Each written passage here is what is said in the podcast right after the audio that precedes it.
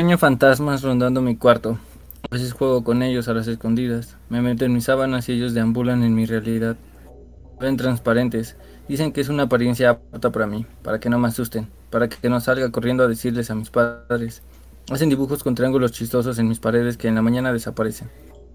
Me dicen que es un juego secreto. Por eso aparecen cuando nadie nos ve, cuando todos duermen, en pleno conticinio. saben andar por mi casa, por eso siempre que llegan se escuchan ruidos. El refri suena, la duela truena. Ahí vienen mis amigos. ¿No escuchas sus risas? Hoy el juego se alargó demasiado. Donde jugamos, jugamos no existe el tiempo, no existe nada. Solo nosotros jugando a ser inmortales. Los fantasmas no dejan de jugar. Ya no siento mi cuerpo, me estoy volviendo transparente. ¿Dónde está mi ropa? Escucho ruidos, pero los fantasmas no paran de jugar. ¿Será el mundo real? ¿Por qué mis padres lloran? Porque hay un médico en mi cuarto y una sábana cubriéndome tema de hoy es ocultismo. Saben quiénes están. Sluggish, Miguel, Frank, los tres hosts. Este, hoy nos acompañan Claudia Márquez y Fer. Hola. Hola. Buena noche. Hola, ¿qué tal? Básicamente el día de hoy es como un Pensamiento Mágico 2.0. Vamos a hablar un poquito sobre las artes oscuras y pues dadas las fechas también un poquito de, de terror.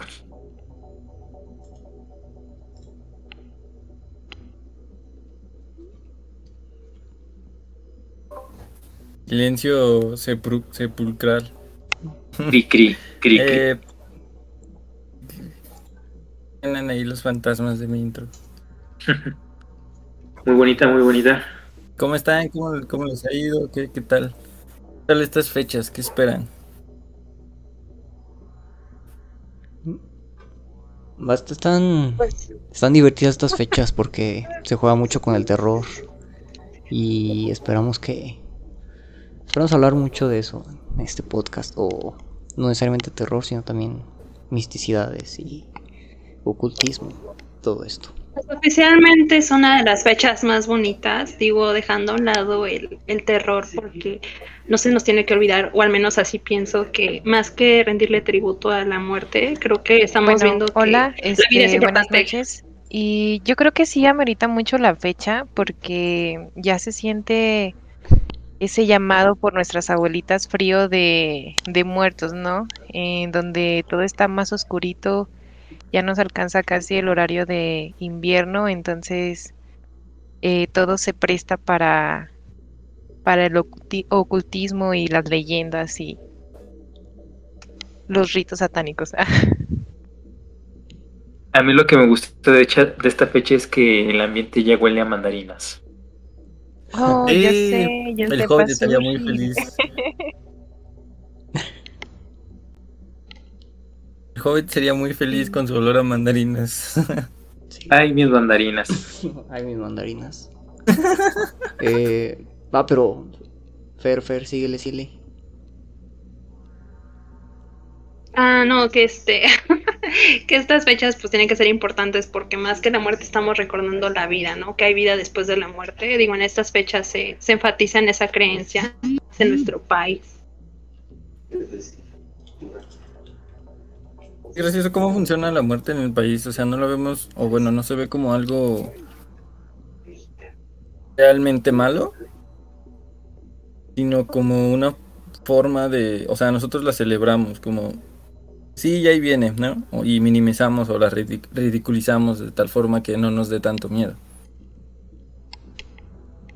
No sé, ridiculizar, no, no creo que sea tanto como, parece más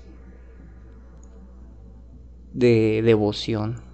No tanto como en un. como en. como estas personas que tienen. son devotos de la Santa Muerte, sino más bien de respeto general hacia la muerte por estas tradiciones. Eh, particularmente son de acá. En el resto del mundo sí tienen como más eh, issues con Pero que de hecho hay que hay que aprender a separar, porque por ejemplo ahorita que mencionas lo de la Santa Muerte, digo que yo no la veo en lo personal como santa, este, no tiene mucha relevancia con estas fechas. Digo, es importante aclarar ese punto, o sea que una cosa es la Santa Muerte y otra cosa es el festejo que, que realmente se lleva a cabo en estas fechas. Son cosas muy aparte. Bueno, que la Santa Muerte sí es un santo realmente. O sea, la, satanizaron las personas antropológicamente, pero la leyenda de la Santa Muerte es que sí es un santo como cualquier otro santo de, los ángeles de Dios. Pero lo... O sea, pues nada más era como, bueno, ahora tú ve por las almas que, que ya estaban partiendo del, mundo terrenal. Ese, era como el designio de, de la Santa Muerte, no era algo satánico o era algo... Este fuera en contra de Dios, sino era parte de la misma religión eh, cristiana. Pero sí, sí, sí, o sea, de lo que yo había mm, leído, Hay sí un debate ahí, ¿no?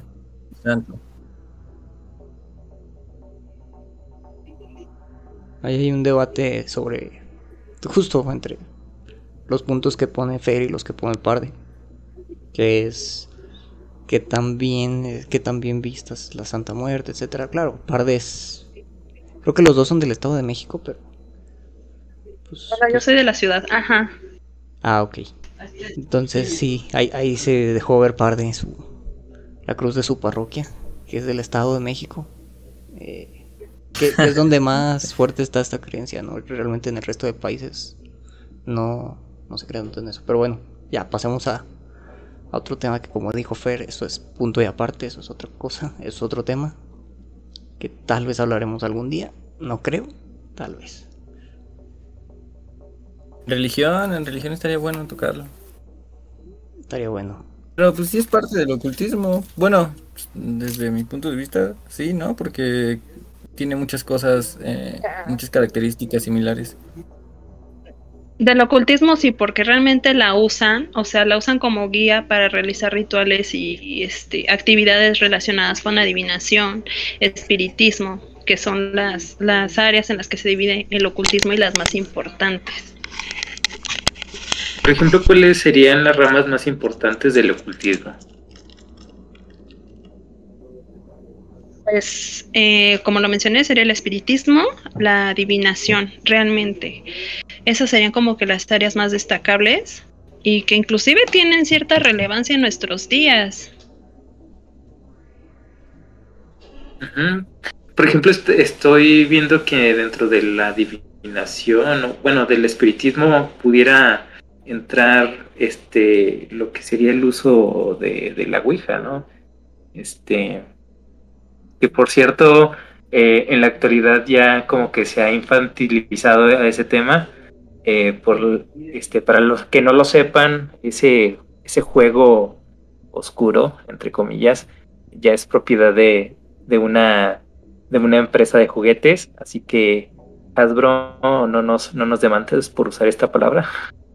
Este, pero por ejemplo, ¿qué otras, qué otros métodos o qué otros medios se pueden utilizar para la adivinación o para el eh, ocultismo o, espiritismo? ¿Qué otros, pues ¿qué otras medium se conocen? pues fíjate que en la adivinación, digo, los que más se conocen pues es el tarot, lo que son las runas, que de hecho tienen su origen en lo que es las civilizaciones celtas están esa, el péndulo, que es básicamente uno de los menos conocidos y pues de los este, a los que muchas brujas recurren. Está eh, el péndulo, está el tarot, está, eh, pues sí, o sea, inclusive la Ouija es también utilizado como método de adivinación, pero pues obviamente es un poco más complejo. De hecho, no todas las brujas se animan a recurrir a, a pues a la Ouija.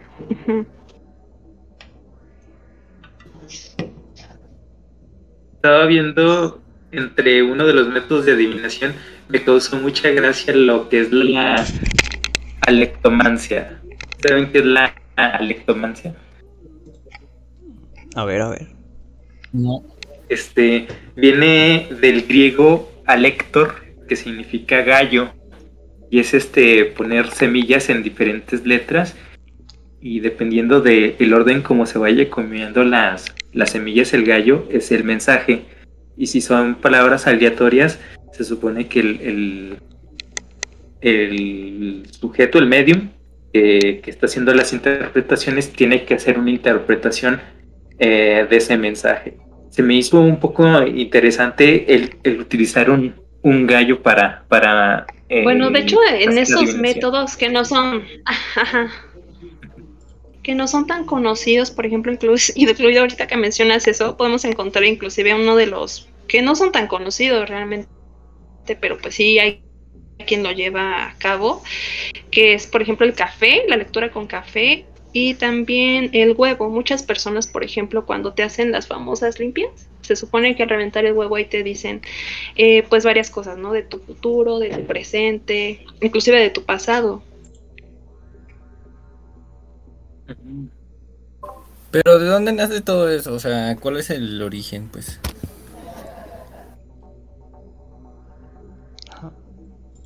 Buena pregunta. De hecho, Faraute ya hizo un podcast al respecto. de hecho, hay un podcast en Faraute que lo explica. Sí, bueno, es que yo lo pregunto porque estaría interesante saber, ¿no? Como cuál fue el origen de... Sí, como la historia. ¿Quién fue la primera persona que, que dijo, Ah, ¿sabes qué? A ver, tu café, te lo voy a leer y, voy a, eh, no sé, predecir tu futuro. Entonces sería interesante como saber dónde, quién fue el primero o quién empezó. Ahorita que mencionas, ajá, perdón, perdón. Lo del café ahorita que lo mencionas es, es, bastante interesante porque realmente la primera cultura en utilizar la lectura de, de, café se originó en lo que fue en la parte de Marruecos, Jordania, que son los países que también tienen cierto misticismo y aunque no les guste reconocerlo a ellos, también tienen antecedentes del ocultismo. Ella, esa civilización este, por parte de los árabes es la primera en, en hacer el tipo de adivinación relacionado con el café. Del hecho, las lecturas de café que ellos hacen es muy distintas, por ejemplo, a las que se llevan aquí en México, porque aquí en México también se hace la adivinación con, pero con granos de café.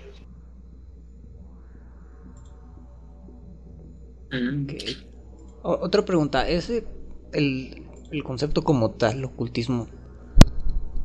Eh, justo ahora que dices que como en Jordania y estos lugares lo rechazan y dicen que eso no lo hacían, como leer, como... Sí, que rechazan como esos saberes. ¿No será más bien como esa palabra originada por en el medievo? Porque al final el ocultismo se refiere a las ciencias ocultas y que otra religión eh, discriminó muchos usos y costumbres y los convirtió en paganos que la cristiana. Entonces no será más bien un concepto europeo que fue llegando a todo el mundo. Yo digo que mm, no, o sea, creo que el apogeo sí fue allá en Europa y creo que sí tienes razón un poco al momento en que te trasladas al tiempo y eran perseguidos. Eh, todas estas personas que eran sabias con la herbolaria o con ciertas mm, las mentadas pociones, las brujas, todo eso, pues recordemos que eran perseguidos por la iglesia, ¿no? Pero mm, si te remontas un poquito a las civilizaciones em, de acá de con nosotros o inclusive de Latinoamérica, pues siempre ha existido eso, o sea, nuestros ancestros practicaban em, la herbolaria y a partir de ahí los, los famosos remedios de que si te tomas esto te vas a, a, curar de la gripe o de alguna enfermedad o inclusive las limpias que hacen afuera, bueno, ahí en el Zócalo, en la Ciudad de México, este, creo que todas las, las regiones o, o bastantes países tenemos eso, solo que cuando entra la conquista y todo eso nos empiezan a, a decir que eso está mal, que eso es del diablo o que o que no entra en la gracia de Dios, entonces mmm, creo que está expandido, pero no creo que sea por completo eh, que se haya, que haya hecho esto por Europa. Yo creo que todos tenemos bueno, que lo que menciona eso. Es, es cierto, o sea, esto del ocultismo en realidad fue aparte un nombre que se le puso al, al arte de conocer, eh, bueno, más relacionado con el arte adivinatorio, por ejemplo, realmente el término de ocultismo eh, surge en el Renacimiento, justamente en Europa, con, sí, con mediante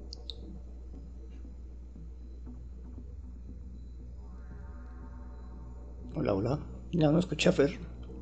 Y yo también dije, ¿qué pasó? Pero con lo que decía esta Fer, eh, de que el ocultismo nace en el Renacimiento, pues es cierto. Recordemos lo que les decía que antiguamente, eh, antes de que encontrara todo esto del catolicismo, eh, pues había lo que son tanto los celtas o los conocidos gitanos, todos ellos hacían trabajos o realizaban estas pócimas para curarte de una tos o de una enfermedad. Y cuando entra lo que es el cristianismo pues obviamente esto lo ve como algo que conocemos ahora como pagano en donde utilizar la alquimia, la astrología, la medicina a través de las plantas, todo esto pues eran cosas del diablo, o sea, no, no tenían cavidad. Si hacías algo, eh, recordemos que te podían acusar de, de ser bruja por cualquier motivo ridículo, ya sea que supieras demasiado o que trabajaras con este tipo de cosas o cómo los fueron deslindando. Eh, no sé si recuerdan la película de El jorobado de Notre Dame en cómo eran castigados los gitanos por el simple hecho de realizar algún baile porque para la iglesia ya era visto como un ritual para el maléfico. Bueno, que te voy a decir, Clau, que aquí también es importante, bueno, yo siento que hacer la diferencia, porque por eso mucha gente se va con la finta y confunde el término de ocultismo. En sí el ocultismo, mira, se va enfocado más justamente a la práctica de rituales que ya son un poquito más complejos, ¿sabes? Que no cualquiera tiene como que cierto don. Como que el, don para adivinar el futuro, por ejemplo, para contactar espíritus, eso ya se le considera ocultismo. La herbolaria y ese tipo de áreas no se considera como parte tal cual del ocultismo. Oh, mira. Encontraba más la relación por el tipo de que cuando vas a, no sé, con una bruja de aquí de, de México, te dan como todas esas cosas. O sea, sí entiendo de que mm, la adivinación y todo eso, eh, o los rituales o así, pero creo que en México es un poquito más extenso. Em, incluso por lo que te digo, o sea, porque vas a un lado con una bruja llamada así aquí y además de leerte las cartas, pues te hace limpias, te hace trabajos. No creo que nada más sea, o sea, el término sí creo que sea eh, lo que tú dices, hasta lo puedes encontrar, que es de diversos conocimientos y prácticas sobre la magia la alquimia, la espiritualidad, todo eso, pero mm, si lo trasladamos más a lo que es ahora o a lo que vas a la gente o le preguntas, pues mm, creo que sí va un poquito mezclado, o sea, creo que vamos encontrando nuevas formas o nuevas definiciones, no tanto a lo que me estás diciendo, pero a lo mejor es todo lo puro como, como tú lo defines.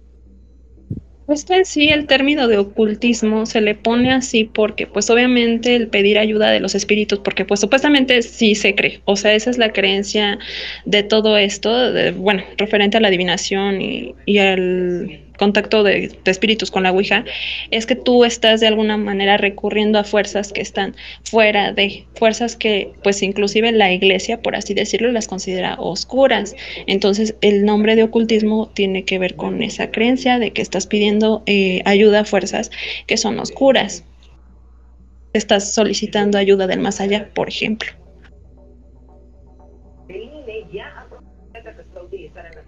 Mira, mira. Y de, por ejemplo, de todas estas eh, ciencias oscuras, ¿cuál, ¿cuáles son las que más les han llamado la atención a ustedes? Yo ya comenté ahorita la de la lectura de, del gallo, que ahorita lo, lo estaba viendo y, y me pareció interesante. Y también, por ejemplo, a mí en lo particular me gusta mucho la alquimia, pero me gusta mucho la alquimia como un predecesor de la química actual y pues también porque me gustaba este metal eh, metal full alchemist verdad este pero por ejemplo ustedes qué otras eh, ciencias o artes ocultas les, les, les llaman la atención. Sé que ibas a decir que te gustaba Coelho. A mí iba a ir corriendo. no, no, no. Me gusta, me gusta este, este anime de Full Metal Alchemist. Está, está, está chulo. Si, si lo pueden ver, se lo recomiendo.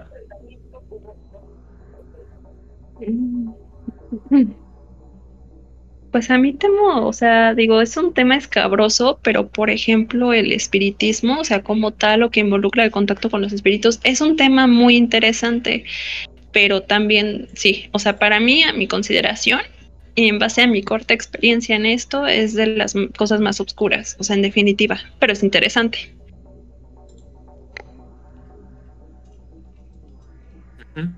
Yo me voy por el tarot. o sea, se me hace muy interesante eh, las interpretaciones y cómo a veces van cambiando según las eh, los mazos se llaman así, Mafer, no sé si esté bien, em, con los que te, dan la tirada. Se me hace un poco interesante el, el, significado, cómo puede a lo mejor en el tarot de oh, no, mm, Versailles, Versailles, algo así se llama, eh, lo que significa la carta de la luna y... Ándale, exacto. Pero en otro tarot, eh, de otra mano, de otra tirada, se puede eh, significar otra cosa completamente distinta a la misma carta. Entonces, me gusta más esa idea. Lo que pasa es que obviamente, sí, o sea, es un tema muy interesante el tarot. Digo, aparte, no sé si sabías que, por ejemplo, existe el tarot que es español, el gitano. Este, hay muchos tipos de tarot. Inclusive cuando tú inicias en esto, o sea, sí te dicen que tú puedes crear tu propio tarot, porque lo ideal es que el tarot tenga parte de tu esencia, tenga parte de tu energía, tenga tu identidad así da resultados más acertados. Y por ejemplo, en base a lo que dices de que es interesante cómo te puede decir cosas, pues es mediante interpretación, o sea, es realmente el don de interpretar y pues varía en torno a las cartas, por ejemplo, que, lo, que te rodean, ¿no? Sí, eso se me hace muy interesante. La verdad es que em, yo no era tan fan de las leídas de tarot ni nada por el estilo.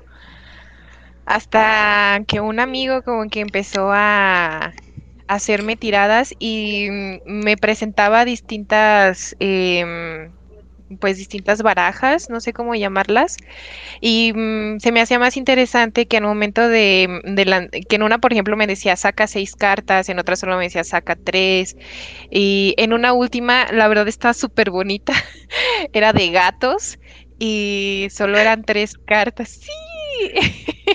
Todos eran gatos. Entonces era, se me hace interesante. No es que me rija bajo, eso sí, tengo que hacer la aclaración. O sea, me llama la atención el tema del misticismo o estas cosas o la lectura del café también se me hace interesante lo que contabas tú, pero el original no sobre los, los granos pero no es que rija mi vida sobre este resultado, simplemente es como la curiosidad de, de conocer un poquito más y mm, estaba eh, también como el día de mañana, de hecho, tengo una tirada con una chava, ay, eso se escuchó muy feo, pero, o sea, algo sobre los cuatro Dije, dije, oh Dios, ya cambiamos de tema. Dije, oh por Dios. Ya empezamos con la magia sexual. Dije, ah, caray. No, no, no, no, no. Oh, por Dios, qué vergüenza. No, es, eh, la chava es igual, es, es bruja y mm, a mí me llamó la atención uno de los servicios que ella otorga que es este mm, la lectura de los cuatro elementos, tierra, agua y fuego, y pues eh, te va a decir lo que requiere sanar en cada uno de ellos. Se me hizo muy interesante, eh, vuelvo a decir, es más que nada el alimentar mi curiosidad por estas cosas, no es que lo que me diga vaya a ser tal cual en mi vida o así, pero es, es eso, experimentar esas cosas es es bueno. no, sí, o sea, yo te puedo decir que como mujeres somos muy curiosas, o sea, yo la verdad es que empecé en este extraño camino de esa forma. O sea, la verdad es que empecé así, con la curiosidad. Pero si las cartas no tienen consistencia entre, entre ellas, ¿cómo pueden...? O sea, es que no entiendo esa parte. Se supone que, hay como. Se supone que hay energía que como que conecta, ¿no? Entiendo que es algo así. Y eso es lo que hace Pero, por ejemplo, si, si tú sacas... Tú sacas acá la carta de la muerte y de repente todos te dicen algo diferente, entonces ¿cuál es la consistencia en el tarot? Es que viene a lo que decía Maffer, que es la interpretación. Mm, es por eso que te digo que para mí es más eh, mi curiosidad que la creencia sólida eh, sobre esto. Como que me intriga saber qué es la, interpretación acerca de ese mazo. O sea, mm, en lo personal es eso pero no es que te diga, ah, sí, es que me acaban de leer esto y, y esto va a pasar. O sea, no, eh, creo que es igual un azar para mí, porque mm, así como te puede decir que te va a ir muy bien y resulta que está, te está yendo del nabo, eh, te puede decir que algo, alguna coincidencia y creo que eso es lo interesante cuando pasan esas pequeñas coincidencias en las que te dicen que el día va a ser brilloso y súper espectacular para ti y realmente pasa tal cual lo que te dice. Creo que para mí eso es un plus. sí, ya sé. No sé, para mí sí es curiosidad y, y algo interesante. O sea, sí me ha pasado en algún momento en que lo que me tiran es es bien chistoso y nada cierto, o sea, todo es como, no más, perdón, iba a decir una grosería, pero como, no manches señora, o sea, no estoy casada y tampoco tengo hijos, pero qué bueno que me dijo que me iba, que me estaban engañando o así. Pero, este, en otros lados, em, en fiestas o así, que que te leen la mano o el tarot o esas cosas y le atinan a cosas sin conocerte, yo digo, wow, esto está interesante, pero no es que rija mi vida, lo vuelvo a, dejar claro. Creo que mientras que alimente tu curiosidad o te haga pasar un buen rato, no pasa nada, es permitido. No, de hecho, o sea, qué bueno que enfatizas en eso, porque, o sea, también es importante recalcar que, o sea, lo que te dictaminan las cartas es, o sea, es, sí, es tu destino, son, te están advirtiendo quizá de cosas malas, pero al final y al cabo el destino lo haces tú, ¿no? O sea, tú eres como que libre de cambiarlo, o sea, de decidir cambiarlo o decidir si continúas que, pues que sigas curso, Bueno, eso del destino ya es algo más. más, profundo, más, más pesado de alguna manera. Más, más deep, más profundo. Sí, me acuerdo que exactamente hace casi un año hablábamos del destino. y, fue una conversación muy, muy, muy larga, muy, muy larga. Este... A mí, déjame. Justo esa pregunta que das de cuál es la rama que más atrae del, ocultismo, del ocultismo o de... Bueno, sí, todo este tema en general. A mí me gusta mucho, bueno, no me gusta mucho, pero sí conozco historias o temas sobre las órdenes secretas. Eh, también como, igual que Claudia, igual que Fer, soy curioso y, y, me empecé a investigar. O por amigos que, que me empezaban a hablar de esto y me compartían estas historias como la orden de Rosacruz, los Illuminati, los masones, todos estos que en per se no, no son ocultistas como tal, son órdenes secretas que pueden ser completamente separado de todo, pero hay algunos mitos y algunas leyendas que, que dicen que tienen que o que hacen rituales ocultistas en, en sus rituales, lo cual eso se me hace interesante y y, me da mucha curiosidad. Por ejemplo, en la de en la orden Rosa Cruz, la orden secreta Rosa Cruz, fue una orden que surgió en como en el medievo y allá por el Renacimiento murió con su fundador, con Christian Rosenkreuz, Rosenkreuz, alemán. Pero la leyenda y después resurgió porque dicen que fue encontrada la tumba de, de este señor como unos 150 años después y encontraron su cadáver perfectamente en buenas condiciones, como si hubiera muerto hace un rato apenas. Y ahí resurgió, o dicen que ahí resurgió otra vez la, orden, y pues dicen que gente muy poderosa como Bill Clinton, etcétera, etcétera, pertenecen a esta orden. Igual... Los del Pixagate. Como digo, per se no es una no, no son ocultistas, son, son órdenes secretas que se les puede meter como malicia en, en, esos mitos y leyendas para que pierdan, pierdan fama, o más bien ganen mala fama, como los masones que por mucho tiempo se les creyó como...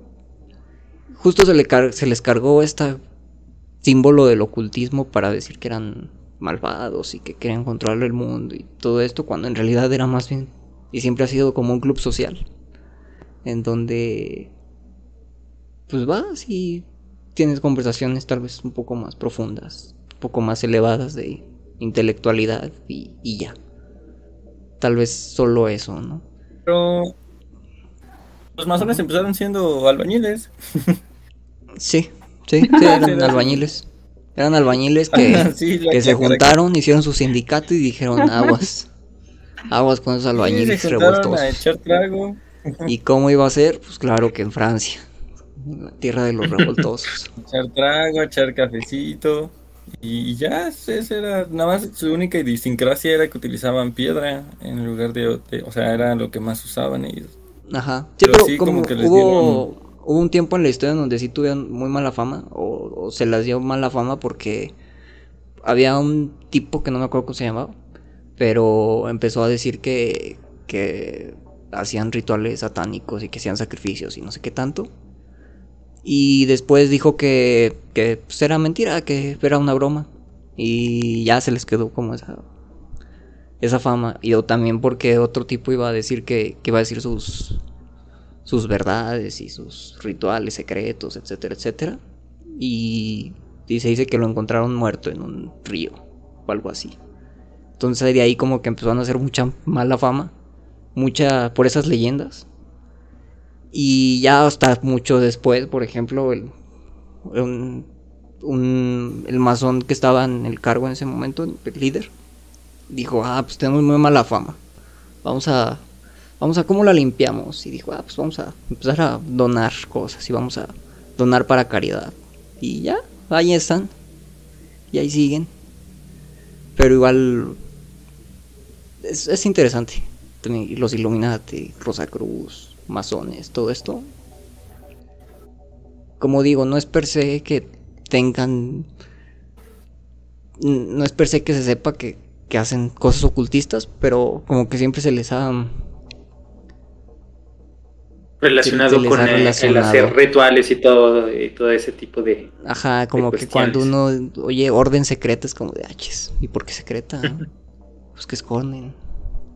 Pues claro, ya después uno entiende el contexto de que había unos temas ciertos prohibidos en esas épocas por la iglesia, etcétera, que por los masones eran eso, ¿no? Justo que como esa parte se juntaban a caguamear unos albañiles que en Francia se dicen masón, se llaman masón albañil, por eso masones. Y, ya.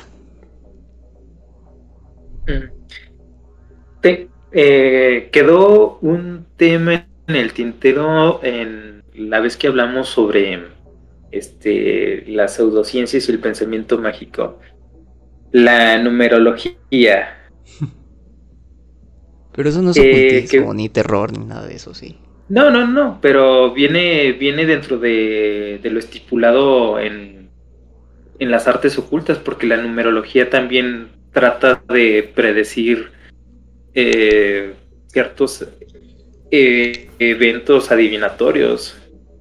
De hecho, de hecho, si lo, si lo ves en el listado de, de, lo que es ocultismo, la numerología viene incluida. Ok. O sea, tengo entendido, se originó en Egipto, ¿no? La numerología en Egipto, así es. Con los sacerdotes. De hecho, sí, continúa. No, iba a decir que, se me hace interesante, no voy a usar la palabra interesante. El hecho de que vean en la numerología para predecir el, destino, pero no, no logren como concebir. Eh, existe una ciencia que se llama estadística. no, no entiendo cómo, por qué, por qué pasa eso, por qué más en, en la numerología que en, en algo que tiene fundamentos científicos, ¿sabes? No sé, o sea, es como la ciencia no me, me, va a dar una respuesta que no quiero escuchar. Pero no en es la tan... que no me puedo reconfortar. Sí. Y, y esta parte de la numerología eh, me va a dar lo que quiero escuchar, tal vez, ¿no? O sea, es como su, su cueva de, de Platón, como la forma de. La numerología es aceptada actualmente por estas por estas creencias? O sea, me imagino que sí, pero ¿qué tanto, no? Porque, por ejemplo, la alquimia, siento que sí ya quedó muy relegada, inclusive para... Eh, ya no creo que exista actualmente personas fieles creyentes a la alquimia, pero... Más que nada porque la química llegó y demostró que era mucho más útil. Y porque en teoría fracasó muchas veces la alquimia, entonces Igual tal vez la numerología sea un poco más popular y aún, pero no estoy seguro, según yo ya también está un poco caducado, sí. ¿puede decir? No, no, no, no. De hecho, no sé, este, no sé si has visto, hasta tú mismo lo dijiste hace un tiempo. sí. El, el 11, 11, 11, 11. El 11. Es como que, ajá. Eso me dijeron, sí es lo, es, es, lo que ahorita predomina. De hecho, si, si tú te das cuenta, todavía hay muchos grupos en redes sociales que así se llaman el 1111 y luego hasta te dicen, ah, son las 1111, es hora de pedir un deseo. Este, ah, sí, el 1111. El 1111. Creo que seas mi 1111, me dice. 1111 a las 2311. Y, justa, y, justamente me acordé por estar viendo el, el, el, reloj. Eh, son las 11.14 justo ahora, hace tres minutos empezamos a hablar del 11.11. Son las 23, son las 23. ¿Pero son las 11.11 pm. Perdón, es que yo sí, o sea, me llama la atención, pero no, no sé qué onda con esa hora. ¿Qué significa el 11.11? Bueno, el 11 Perdón, en numerología. ¿De dónde salió? Pero Son números maestros. Tiempo, tiempo. A ver, primero Alan, sí. Ah, mediáticamente era como la hora para pedir un deseo. No, bueno, sí. sí. Eso era popularmente. Yo, yo estoy hablando de la parte mediática superficial, de, de lo que utiliza la chaviza hoy en día. De, ah, ah, son 11, 11, este, pide un deseo. Sí, no, ahora Miguel, ah, quiero escuchar la definición de Miguel. Pues mira, a mí me dijo un compañero de la uni una vez que si quería que algo fuera exitoso, lo hiciera un 11 o una fecha en donde sumara 11. Para que nada saliera mal y todo saliera bien. Fuera un número, fuera algo que trajera éxito con lo que sea que planeara. Eh, bueno, eso. esta, esta es una anécdota que, que, muy pocos saben. Pero. No me explica nada. Antes de salir la primera. Antes de salir la primera revista, primer número de Faraute, yo le dije a, a Frank: Oye, Frank. Pues mira, yo no creo en la numerología. Pero. Pero. Me dijeron que el 11 es un número que que de éxito, que, que nada puede salir mal. Entonces yo digo que saquemos la primera revista el 11 de marzo. Y ese era el plan durante un tiempo hasta que ya no se pudo cumplir la, la fecha y tuvimos que sacarlo el 15. Pero en un principio el Frank dijo, ah, va. Ok, ok, bueno, ahora voy con la experta Maffer. Ah, tú, tú sí dime, o sea, ¿de, ¿de dónde nace el 11-11? ¿Qué es? Ya, ya dijo Alan que que para tener suerte, Miguel ya me acaba de decir también que para tener suerte, pero nadie me dice de dónde éxito, Ok, lo que pasa es que el 11-11 se tiene cierta relevancia porque se core eh, cataloga como un número maestro, un número con cierta energía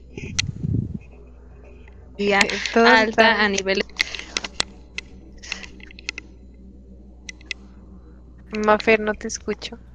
Todos escuchan a Mafer, solo no, soy Ah, ya me- falla. Justo estaba, justo estaba diciendo la- universo. el, el secreto del secreto A ver, de, Sí. de la vida. Ajá, A, A ver, ver. ya, Mafer. ajá.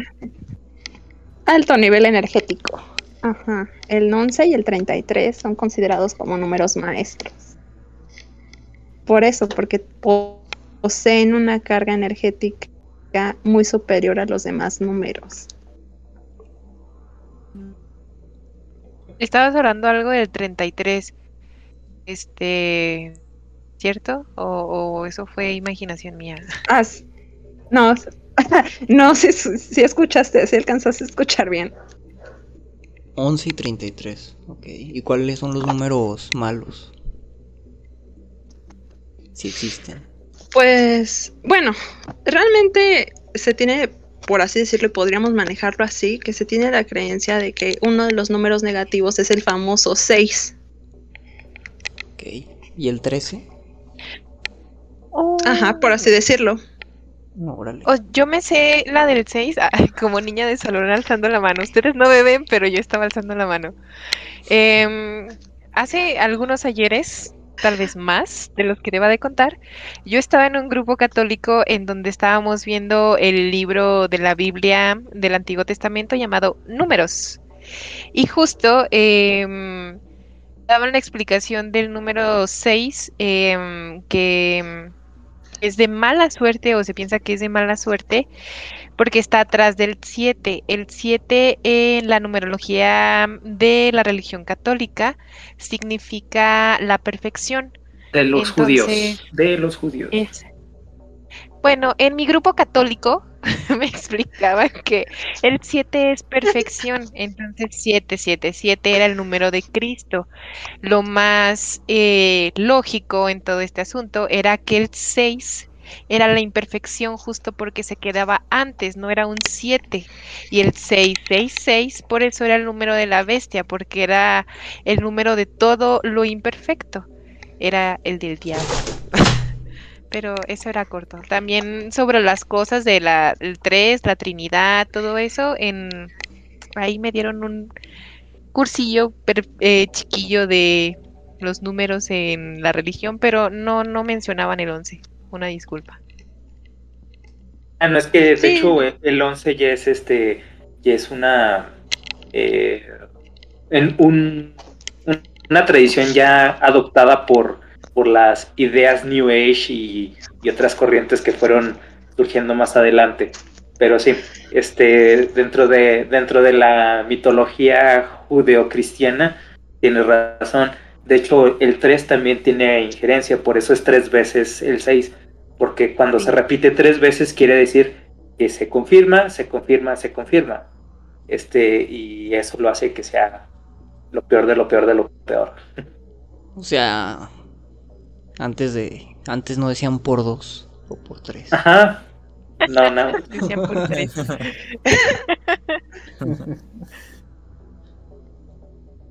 No, de hecho, esto que mencionan del número 3 es verdad, porque inclusive, por ejemplo, en algunos escritos eh, Wiccas se especifica, y la ley más importante, que dice que todo lo que hagas se te va a regresar, te especifican que va a ser por triplicado. Bueno o malo, todo hechizo que hagas se te regresará por triplicado.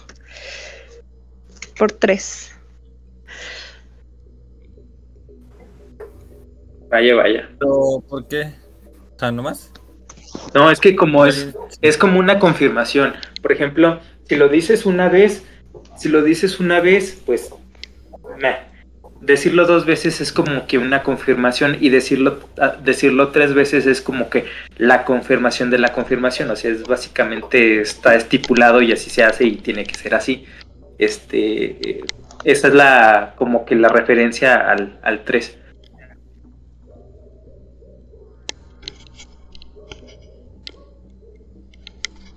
Eh, silencio místico. Wow, no, pues es que Por- el Por tres es 3. Estábamos atentos. poderoso. Es, que me quedé pensando que el 3 sería como una confirmación de para ansiosos. ¿Sabes? Porque sería como. Ya tienes. Pero por confirmar. Ah. Ajá, ya, ya, te están confirmando. Pero no, no, no. Otra confirmación. Es más, por ejemplo, otra relevancia, o sea, de, lo que estamos hablando es ocurre en los musulmanes, en la religión islámica, por ejemplo, en todo ese tipo de, religiones, por ejemplo, cuando, o sea, así de fácil, cuando una pareja se quiere divorciar, el hombre tiene que decir tres veces te repudio y así se lleva a cabo un divorcio. Qué feo. Sí, está medio pero, pero, creo que tiene sentido, tiene o sea, tiene relación con lo que estamos diciendo. Porque sentido. Sí, no, así tan fácil son los divorcios allá. Nada de documentos. O sea, tiene sentido con la relación. Estamos diciendo.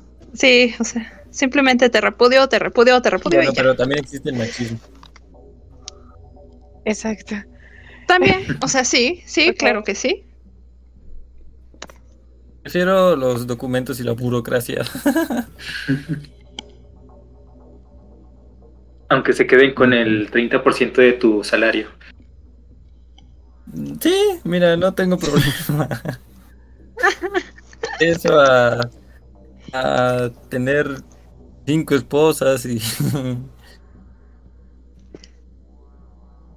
no sé, tienen... Pues tienen para mantenerlas. Pero tienen para mantener, bueno, mm. se supone que tienen para mantener a cinco esposas. Si no, no pueden casarse. Sí, en teoría. Bueno, esta pregunta va más para, para Fer. También estaba viendo que dentro del ocultismo, bueno, y fue porque también lo comentaste en el podcast anterior que nos acompañaste. También habla un poquito sobre, sobre este, las Wiccas. Este, ¿Qué nos puedes hablar sobre, sobre ellas? sobre ellas. Pues en realidad, para comenzar, debemos de decir que la religión Wicca es muy diferente a la pagana, lo que nosotros conocemos como paganos, fue la antesala para que surgiera lo que actualmente del paganismo se conozca como neopaganismo. Pues ellas básicamente centraban sus poderes en los elementos naturales, aire, tierra, fuego, ¿no? Ajá, y aire. Este, ellas, por ejemplo, ellas más bien se confinaban, fíjate, al poder de la diosa. Ellas no contactaban casi con espíritus, como suele usar, cuando, más bien como suele conocerse en el neopaganismo. Ellas más bien se centraban sus poderes en lo que era el poder de la diosa, la diosa Hécate, el dios Cernus, que más adelante se confundiría con Satanás. Y pues básicamente gracias a ellas es que podemos conocer los métodos de adivinación. Fueron la antesala, ¿me explico? En su, es la magia en su forma más pura. Fíjate justo, Maffer, que te iba a preguntar si Hécate pertenecía a esa rama.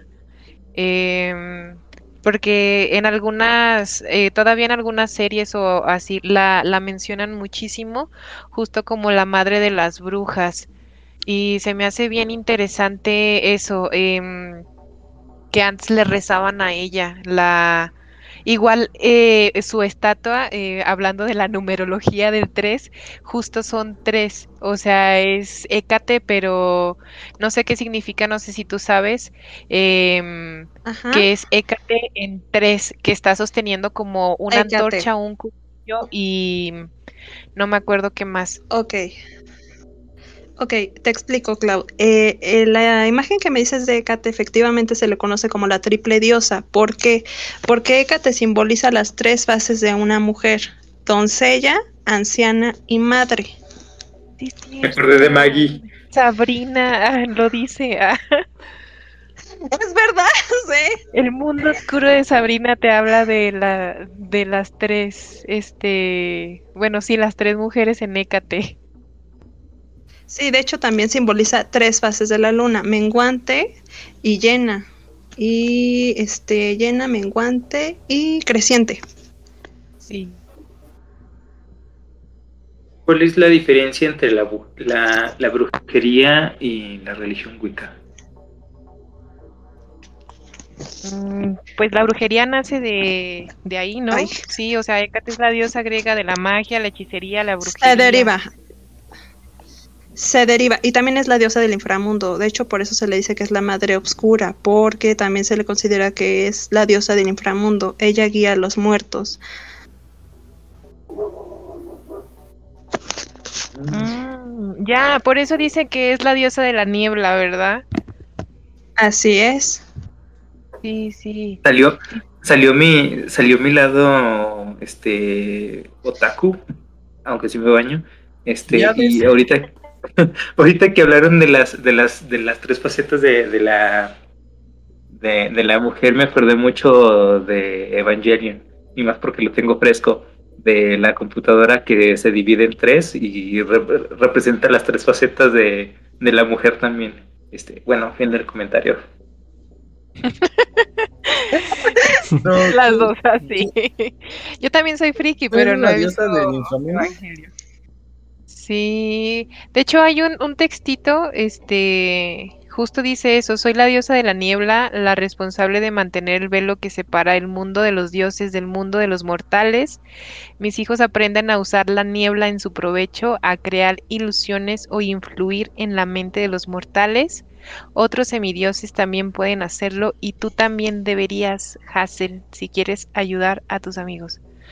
Es de un pedacito de Écate a Hazel en la casa de Hades. Entonces, por eso me, dije, oh, sí, ella misma dice que es la, la diosa de la niebla. Y es la representación del equilibrio, o sea, ponen a Hécate como la imagen del equilibrio perfecto para que la naturaleza exista. A Hécate la dibujan como una diosa maligna, pero realmente también, o sea, es tanto buena como mala porque la naturaleza es ambas, representa a los vivos y a los muertos, porque pues al fin y al cabo son lados extremos. Y sí, o sea, es naturaleza, muerte, felicidad, tristeza, etc, etc. Es la versión griega del yin, del yin yang. Es la versión eh, del, del, dios Abraxas, ¿no? Que Abraxas también tiene esa filosofía de adorar ambas partes, el lado bueno y el lado malo.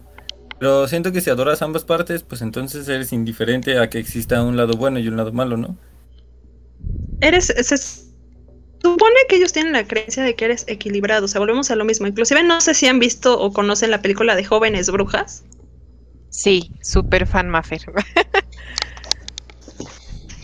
Ahí lo que dice Lirio, que era una bruja, le dice, es que no existe, o sea, lo que da a entender es que no existe para empezar magia buena o mala. Existen las dos porque la naturaleza es ambas. Se supone que tú para que alcances un equilibrio perfecto tienes que tener oscuridad y luz.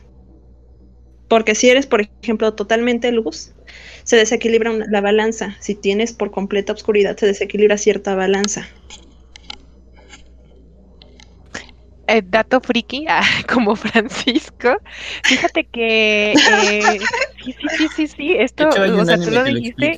Exacto, me, me lo aventó en la cara. Hay un, eh, un estudio japonés mm, formado por mujeres que se llama Clamp.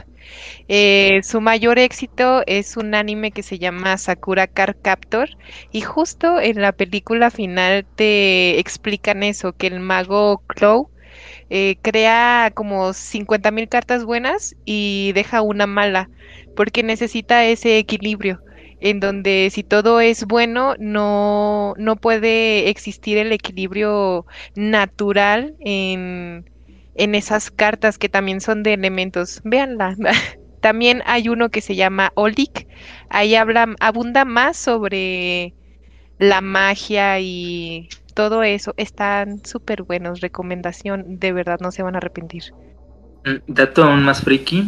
Este, la última la última trilogía de Star Wars, que a casi nadie le gustó, también habla sobre esa dualidad, de que no todo este lado de la luz es tan luminoso ni el lado oscuro es tan oscuro. ya. Nos pusimos muy Es lo mismo, ¿no? O sea, es lo mismo que decía, si crees en ambos lados, porque eres indiferente a que exista un lado u el otro. es como... Pues, es, parte de la naturaleza y es parte de... El mundo es como el Tao. O sea, simplemente tienes que fluir y ya no, no existe el lado bueno ni existe el lado malo. Por ejemplo, otro por mencionarlo y rápido, mm, también no sé, no sé si conozcan también, por ejemplo, otro ejemplo en la televisión que es este Hechiceras, una serie que fue muy famosa en los noventas que tocaba, fue a mi parecer la primera que intentó abordar la magia y el ocultismo como tal. En un episodio, pues los protagonistas viajan, eh, ocasionan un desequilibrio y sin querer terminan en un mundo en el que todo es muy bueno, todo es muy bueno. Entonces se rompió el equilibrio porque, pues por más que, o sea, así digas una mala palabra, te castigan. Y en el, o sea, en el lado contrario todo se volvió tan malo que al final terminó por hacer falta la luz, o sea, la, la bondad, el lado bueno. Ay, sí, para que te veas, esa serie nunca la he visto. Pero sí, creo que está muy buena. Y está muy buena. Voy a buscarla, hechiceras. Eran tres, ¿no? Tres hechiceras. Ajá. No sé, en cuanto lo dijiste, no sé por qué solo vi en mi cabeza esta... Ah, ya, ya, ya, no, no te creas. Sí, sí, sí las he visto. Sí, solo que no, o sea, como que por el puro nombre no las ubicaba, donde salen Piper y Prue, ¿verdad? Phoebe. Así es, sí. Sí, sí, sí, sí, sí, ya, buenísima, sí, sí, cierto. Está muy buena. Es muy buena esa serie. Ah, es que sabes que yo la conocía por Charment, es que, mm, o sea, no soy bilingüe, pero era de la única manera en que estaba incrustada en mi cabeza. La, señora francesa. O sea, o sea, perdón por no, perdón por no decirlo en inglés, Clau, lo siento mucho.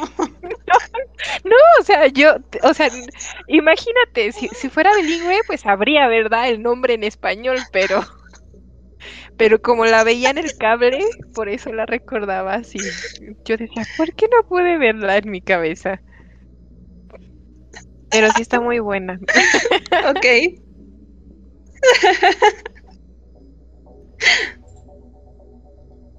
Va, entonces, si les parece, estaría chido contar algunas leyendas, mitos, historias sobre estos temas.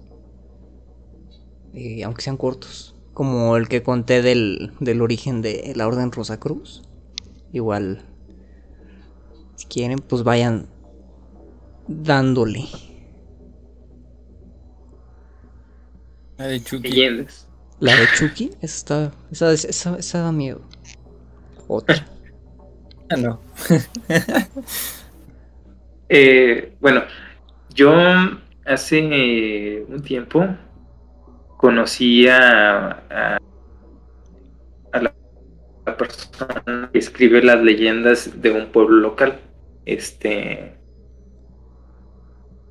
se me pasó pedirle un libro de leyendas, pero hay muchas leyendas aquí en la ciudad, este, donde yo, donde yo vivo es una, una ciudad eh, con muchos rasgos coloniales y por ende pues hay muchas, hay muchas leyendas. Una de las más eh, famosas, inclusive cuando tú vas al centro histórico, este, encuentras una parte específica en, la catedral que te hablan sobre esta leyenda, que es la sobre la monja de de catedral. Eh, esta leyenda habla de una monja eh, cuyo nombre era Beatriz. Y se enamoró de, de, un sujeto, no recuerdo ahorita bien los detalles. Total que se fue durante un tiempo este, y todas las noches se subía al campanario para para ver si, si venía su, su amado, este, así durante mucho tiempo. Y dicen que una vez de la tristeza se aventó y se murió. Y cuando regresó su amado, pues ya no la, ya no la encontró.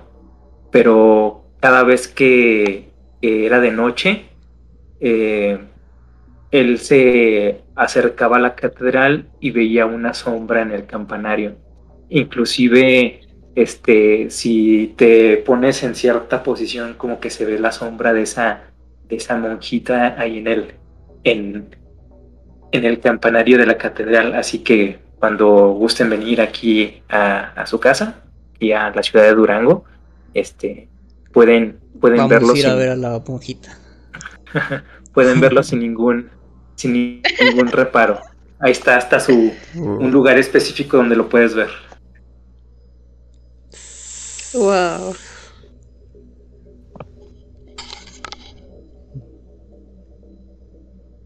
Qué genial. Yo no ¿Alguien más tiene otra leyenda? Ninguna pues, leyenda. ¿Cuál? Una leyenda local. No sé qué tan local sea, porque al parecer en Veracruz hay una similar. Pero no todo es igual. Eh, se llama... Se trata sobre una mujer que... que tenía aterrorizada a todo el pueblo de San Luis Potosí, donde las calles vivían un clima de terror, ya que esta mujer era una hechicera despiadada que utilizaba sus poderes para hacer lo que quisiese en el pueblo. Podía invocar carrozas, había los españoles, en ese tiempo todavía era colonia, México. Los españoles que, que la... que se encargaron de, de encarcelarla. Dicen que al principio morían cuando iban, porque le, trataban de sacar información de cómo hacía sus hechizos y, morían los españoles. Esta mujer al principio era la encargada de repartir los castigos a los a los otros brujos que tenían esa fama. Y también repartía castigos a la gente que se lo merecía, haciendo que aparecieran animales dentro de sus casas que los mataran. En una ocasión, la bruja llamada La Maltos, bruja de Potosí, mató a unos españoles importantes, así que gran parte o una buena parte del ejército estacionado en San Luis la fue a buscar. Esta hechicera estaba rodeada y los soldados le pedían misericordia y perdón por mandarla encarcelar. Le decían que, que ellos solo cumplían órdenes. Ella les pidió solo un favor, una brocha y una pintura. En esta brocha, con esta brocha y la pintura, pintó un carruaje en un paisaje, en una pared del centro histórico aquí de San Luis que se llama Los Arcos y Piña. Pintó el carruaje, atravesó la pared y entró a ese mundo. Y se fue en ese carruaje. Y los soldados regresaron diciendo lo que había pasado. Muchos creen, los que no estaban ahí, que realmente la dejaron escapar por miedo, pero los soldados afirman y siempre afirmaron hasta su muerte esa teoría de que se metió en la pintura y se fue en el carruaje. La versión ah. veracruzana es similar, solo que en esa versión pinta un barco y se va, porque pues, en Veracruz es puerto. Se llamaba Cristóbal Colón. Ahí vas.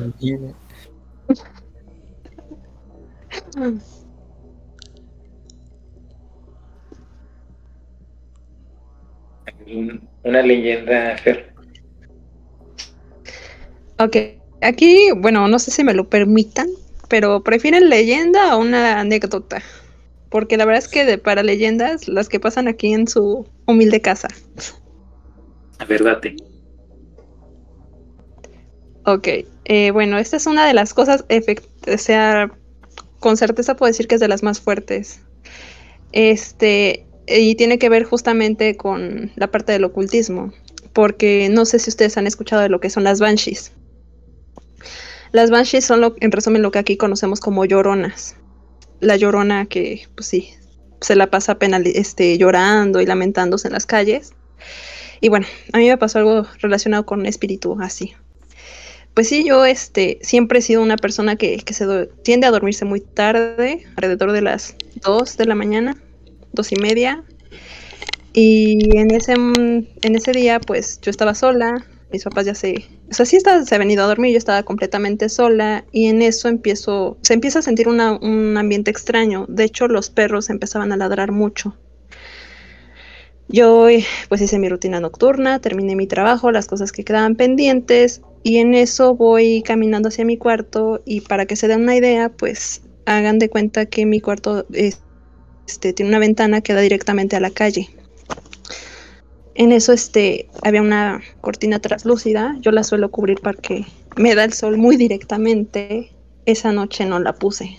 Entonces voy caminando hacia mi cuarto, hacia el pasillo, con un ambiente muy pesado, debo de decir. O sea, sí sentía que alguien me veía.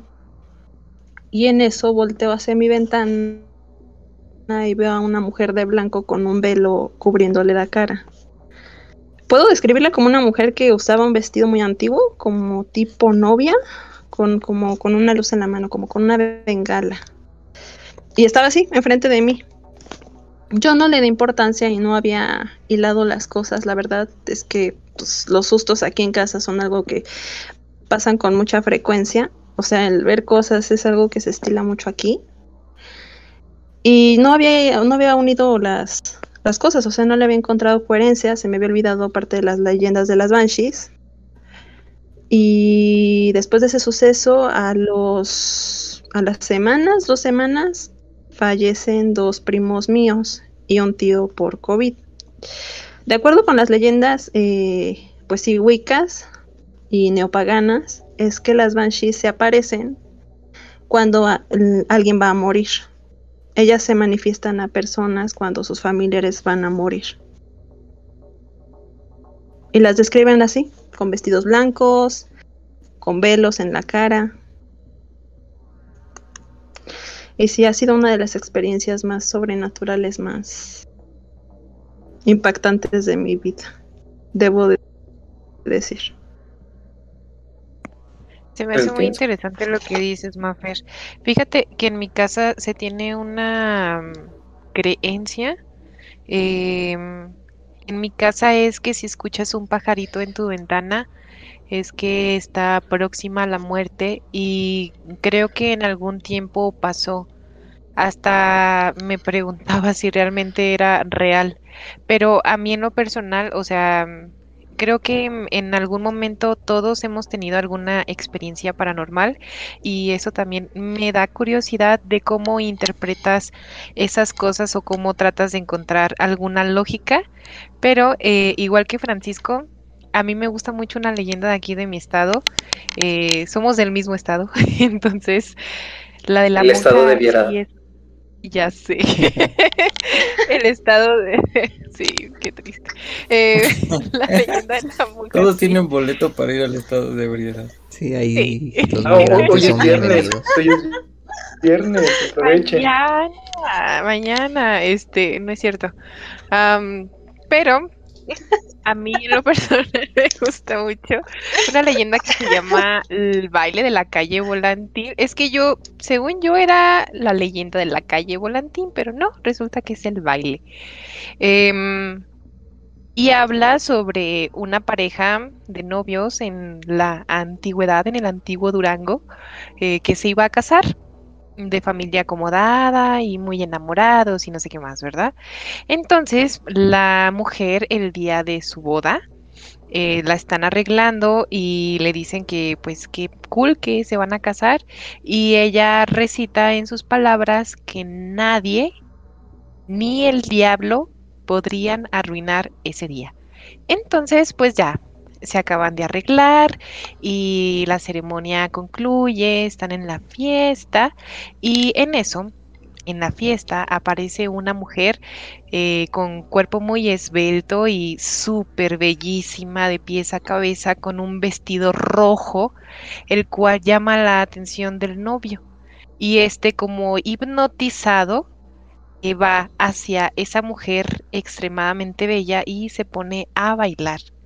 La novia muy así como, pues, ¿qué está pasando?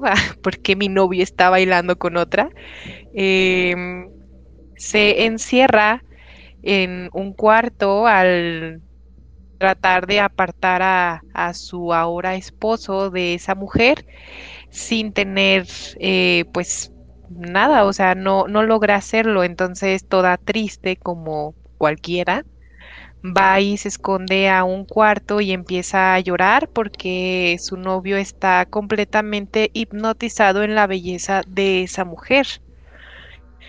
Entonces, em, si mal no lo recuerdo, porque hace mucho no la leo, creo que la mamá y la hermana empiezan a tocar la habitación de la novia tratando de convencerla que salga y que solucionen todo eso porque el novio ya ni siquiera está, ya se fue con la, con la mujer y la novia pues no puede con esa tristeza de que su esposo lo está traicionando en, sus en su propia cara. Entonces, antes de que amanezca, decide eh, colgarse o aventarse, no sé, pero se muere, se mata. Y al momento en que el novio está ya completamente olvidado, como si su esposa nunca hubiera existido, está con esta mujer súper bella y empieza a amanecer. Entonces queda paralizado al momento en que ve que a esta bella mujer le empiezan a salir por ahí una pata de cabra y una de gallo, pelo en el cuerpo, cuernos y suelta una carcajada y desaparece. Entonces cuenta la leyenda que mm, pues todo la calle Volantín quedó súper sorprendida de, que la novia se había matado y que el novio estaba sentado en una banca y este pronunciaba como, bueno, unas palabras como era muy bella, era tan bella que como si nada, o sea, como, como si nunca había conocido a nadie con esa belleza, pero cantaron los primeros gallos, le salió pelo, cuernos y cola y desapareció. Y así lo encontraron y se volvió loco el hombre y solo recitaba esas palabras. No, nadie podía sacarlo de ese trance, de esa mujer súper bella. Y pues dicen, cuenta la leyenda, que esto fue gracias a que la mujer pues gritó que ni el diablo podría arruinarle ese día tan especial. Qué triste. Oh, qué necesidad de decir eso, ¿no? qué necesidad, ¿verdad? Pero qué necesidad. De retar. ¿Para qué tanto Exacto. Se hubiera quedado callada. Curiosamente, esa, esa leyenda este, sucedió a escasas siete, ocho calles de la leyenda de la monja de la catedral. Todo sucedió en el centro, acá en Durango. es que Durango es una ciudad muy chiquita, entonces está también la del el Catrín de Analco, este, la leyenda La monja de catedral, la calle Volantín y también hay una de... Sí, todo está embrujado aquí en Durango. Tendré que ir. Tendré que ir. El alacrán gigante de, de, de la, ¿cómo se llama? Del ex convento Juana Villalobos. O esto de la, la, leyenda de el toro de los cuernos de oro y no sé qué que salen a pelear en medianoche en la ciudad, acá bien tranqui, de cerro a cerro. No me acuerdo qué animales salen en ah. cada cerro. Vengan a Durango, ah, anuncio publicitario sin paga. Sí, sí, Durango. Fomentemos el turismo, claro que sí.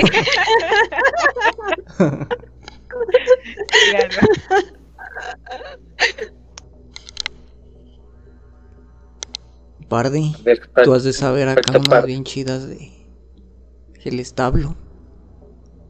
No, no me sé, no me sé muchas leyendas salvo las las normales, o sea, ya ver las noticias ya quita todo el misticismo, ¿no? Encuentran tres colgados en, el puente de Catepec, pues ya es como chale. y eso no es una leyenda, sí está digo, ah. Pero no, no me sé mucho, me sé la de la Llorona, que es como la típica, ¿no? Esa es la clásica que todo, todo mexicano, todo buen mexicano se sabe. Todo, buen este, latinoamericano. Oye, pero por ejemplo, ¿no te sabes la leyenda que es justamente de, de por ejemplo, de Catepec, de la casa del diablo? Tengo entendido que tienen una leyenda sobre eso, ¿no? No sé, no, no sabré decir. Sí, sí, no, peco de, no conocer las leyendas de Suena poderosísimo establo de México. El diablo viva en Ecatepec. Diablo, sí te creo. ¿eh? Es un dealer. Te lo encuentras cuando subes a las combis, por ejemplo. A veces lo golpean, pero siempre regresa. Siempre trae un, una paleta en Nestlé que no afecta su economía.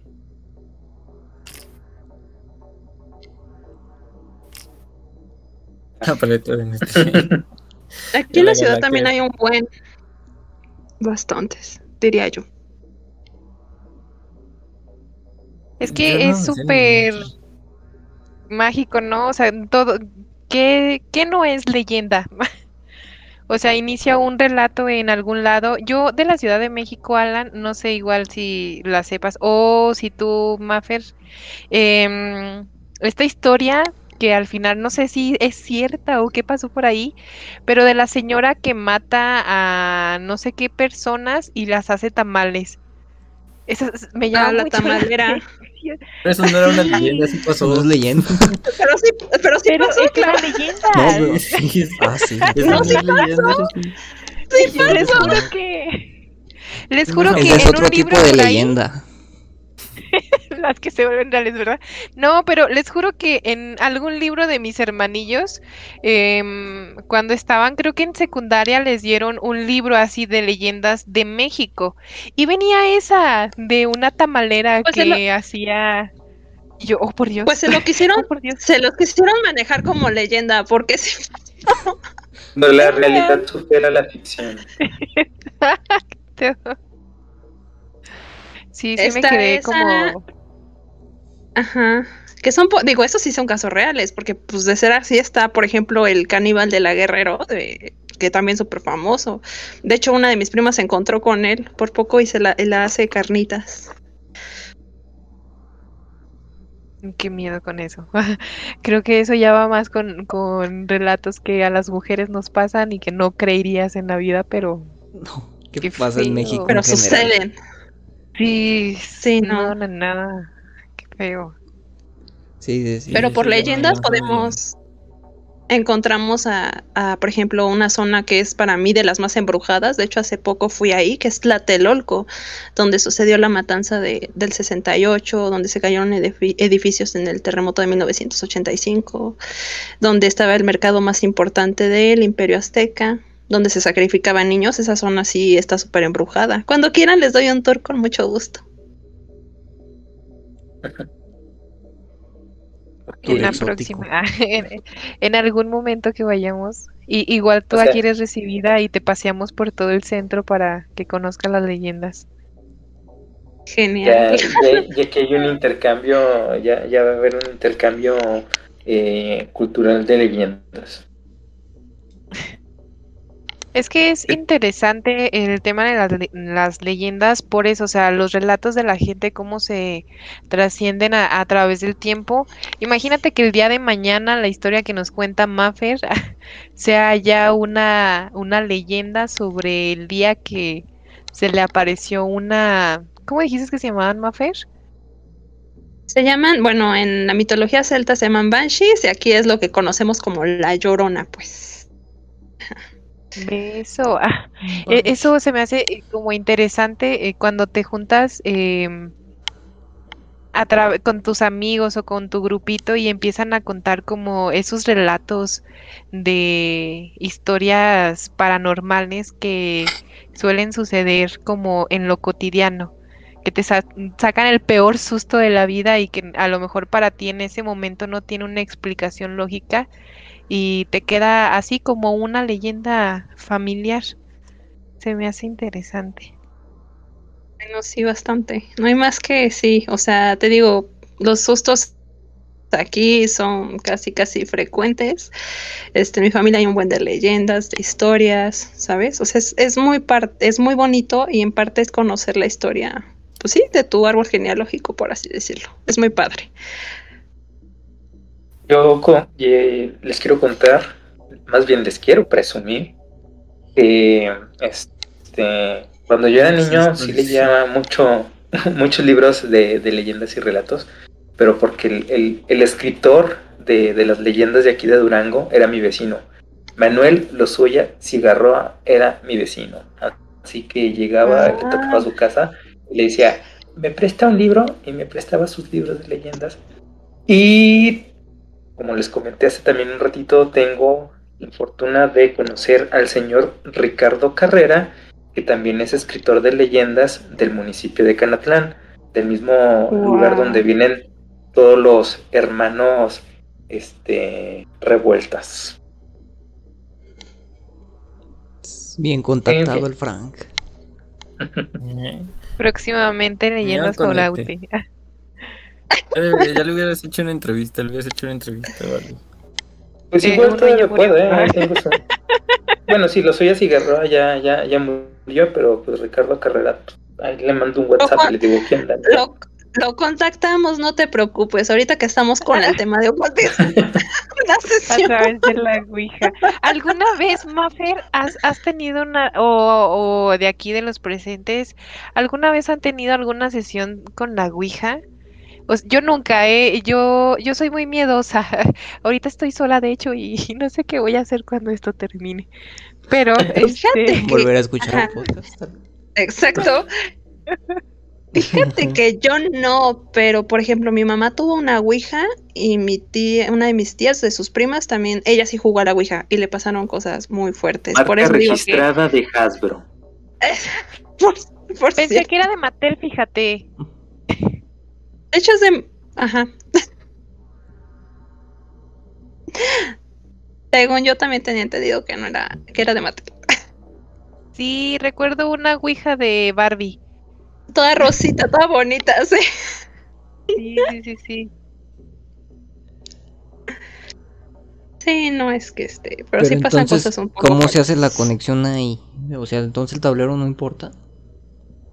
No, sí importa, claro que sí. ¿Sí importa? O sea, bueno, entonces es eh.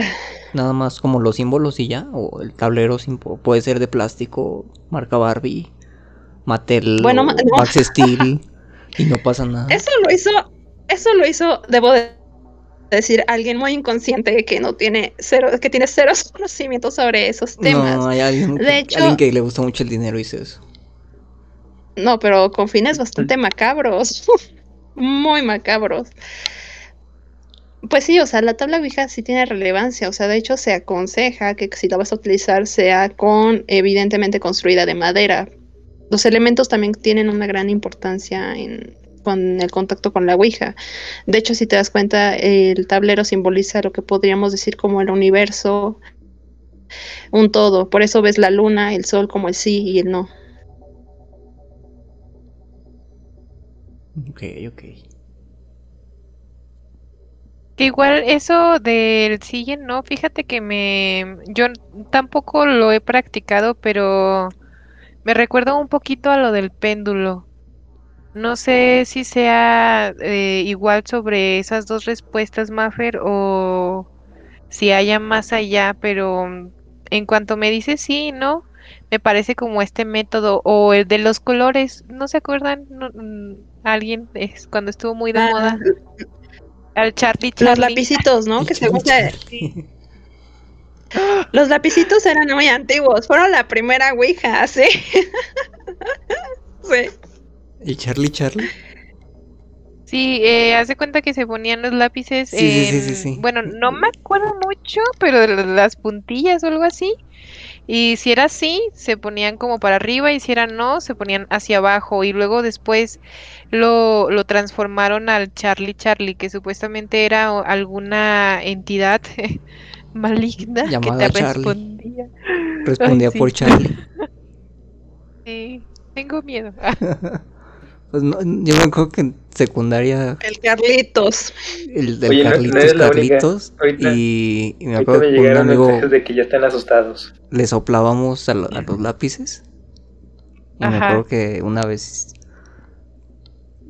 Una vez sí se asustaron con quien estábamos jugando. Así que, ¡Ay, se están moviendo! Y pues le estábamos soplando nosotros. Ah, Fue, fue, fue divertido. Es que eso es lo interesante de, de lo paranormal, de que Sí, a que lo te- que mejor te vulneras, ¿no? Ese, Ajá, ese estado de tiene una vulneración. explicación lógica. Claro, o sea, pero no sé, de que de repente ahorita me abren la puerta y bueno, no, no lo hagan porque no hay lógica, no hay aire en mi qué edificio. susto. Y mira, estas Pero, horas es bastante este- interesante hablar de temas paranormales. No, pero las dos todavía faltan edificio otras tres horas. ¿no? No, no, no, sí, no. Pero, o sea, que en el momento sí, sí tienes mucho miedo y, y sale todo de ti y en ese momento estás tan vulnerable y crees realmente que algo se ha aparecido y puedes afirmar que se te apareció el diablo cuando en realidad eh, tiene algo de lógica. Pero eso se me hace muy interesante, cómo es que esa fe, porque es eso, esa fe eh, sí mueve montañas en, en ese aspecto y en otros más que estaría interesante, pero en especial en eso, cuando tú crees que sí se Por movieron los ejemplo, ahorita que me... pero alguien los Perdón.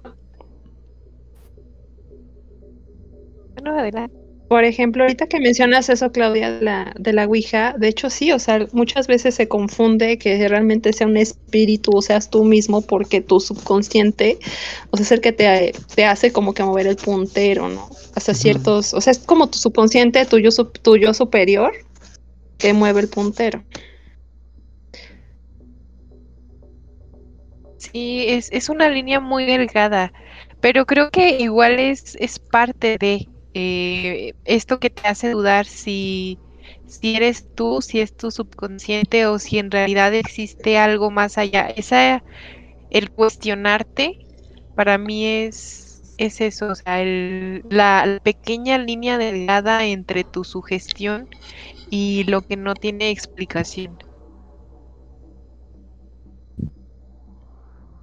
Pongámonos entonces un poco pragmáticos y hablemos sobre el efecto Forer. Eh, puedes dar la, intro de qué es el efecto. Ah, el efecto Forer este, es en, en psicología es un fenómeno que ocurre cuando los cuando ciertas personas dan eh, altos índices de aciertos a descripciones de su personalidad. Por ejemplo, podríamos decirse que el, el horóscopo, el tarot, este, muchas veces se, se basan en el efecto Forer, porque sin conocerte, sin ver este eh, cómo eres realmente, dan ciertas descripciones que encajan con tu, con tu personalidad. Y a partir de ahí este, se, se crea una falacia de validación este, que también se le conoce como efecto Barnum. Eh, Eso es lo que, eso es lo que este, es el efecto Forer, sacar como que el lado lógico a, a las cosas que pasan. Ya que la gente se asustó, este, tengo recientes mensajes de se están mirando del susto, entonces vamos a, vamos a, vamos a eh, poner un poquito los pies sobre la tierra.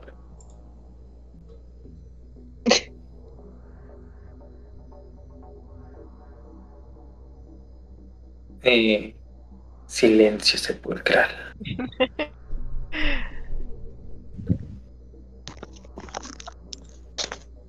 Eh, me, me están dejando morir solo, chavos. ¿Qué pasa? No sé, es que en este tema la neta no sé nada. O sea, solamente es como ese... es- no, pues no es eso. Pero así como eh, eh, escuchar, sentarme y escuchar a, a los a los que sí saben y intentar, no sé, abrir Sí, un la poquito neta, esta velada está para, para tener miedo.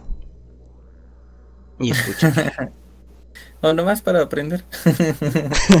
Pues es que yo no, no, no, no, no sé, no sé más de que existan los fantasmas o, o que la Ouija sea algo realmente como lo pintan, ¿sabes? Porque hay un programa que se llama Juegos Mentales, creo. Que salía en Nat Geo. Y ahí explicaban cómo funciona la, la Ouija. O sea, que una parte de tu. Un músculo de tu mano movía la, tablita esa sin, sin que tú lo sintieras realmente. O sea, ahí como que te explican todo eso. Y una vez que ves como las explicaciones que hay para cierto tipo de cosas, como que es, es, es el, el mismo golpe de eh, Santa Claus no existe. Pues, entonces ya solo estoy como intentando aprender de un punto de vista más antropológico, ¿sabes? Como, ah, pues las personas creen en esto, eh, todo lo que sabe Fer, pues sabe un montón. Y está bien chido como aprenderlo desde ese punto de vista. Así que yo diga, no, pues una vez me encontré con un fantasma. Pues no, nunca me ha pasado así como algo de... de eh... Oye, a mí sí, ¿quieres vivir la experiencia? Pero también es como más psicológico, ¿no? Yo siento, o sea, como que misma te alimentas ese pensamiento de que ayer me encontré un fantasma y, y, entonces mañana también y pasado también y como que tu propia mente empieza a jugar con eso. La cosa es que, por ejemplo, a mí lo que me pasa es que, digo, no soy mucho de ver, gracias al cielo, gracias a Dios, no soy mucho de ver fantasmas, pero, por ejemplo, cuando llegan a pasar cosas así, no solamente me pasan en casa, sino en varias, en varias, este, pues en varios lugares, por ejemplo, en sueños, en sueños sí veo a pues, personas que han fallecido, o sea, veo a gente muerta, como diría la película de Sexto Sentido, veo gente muerta. I sí. see people. Es que Pero es curioso, con mi frazada. Ah. Curioso eso porque, o sea, prácticamente pues no es como que sea muy devoto de los fantasmas, pero sí hay películas que me dan miedo. Entonces, hay una contradicción chistosa en mí. Por ejemplo, había una película que se llamaba La Maldición. Eh, la versión Ay, asiática, esa película. Ay, eh, pero, pero, la versión asiática, que era como sí, no, esa... más fuerte. Yo me traumé de niño un montón de tiempo y desde niño dije, en mi vida voy a volver a ver esa horrenda película. Sí, no, no, sé, manches. Ha sido como la más, la más fuerte, entonces... Sí, como que el ser humano igual se contradice en esas partes, ¿no? Como, ah, no, mira, yo no creo en fantasmas, soy bien rudo. Pues a mí me gustaría contradecir. De... de repente ves una película de fantasmas y es como, ah, sí, mira, tal vez. Fíjate que como spoiler, Alan, y aquí está Francisco, eh, para esta edición justo Francisco habla sobre el miedo cotidiano. Y recuerdo vagamente la introducción en donde el miedo es una reacción. Entonces, creo que es natural tenerle miedo a las cosas y más cuando no las conocemos. Yo, la verdad, soy súper, hiper, mega eh, miedosa. Yo con las películas de terror. No puedo ver una película de terror. Pobre de la persona que esté a un lado mío. Pobre de sus oídos. Eh, pero al contrario, el como que el creer en eso en lo personal para mí me hace más, eh, ¿cómo se dice? O sea, me hace ver que hay más gente charlatana o así, o sea, no siempre es que crea en todos lados eh, sobre esas experiencias sobrenaturales o sobre estos programas como extra normal o ese tipo de cosas. Eh, Eso sí es falso. Sí, exacto. Creo que el creer sí te hace selectivo. O recuerdas que una película de terror solo da miedo porque en realidad hicieron un muy buen trabajo los directores y los actores y todo eso. Pero yo sí creo que sí hay algo más que no tiene alguna explicación.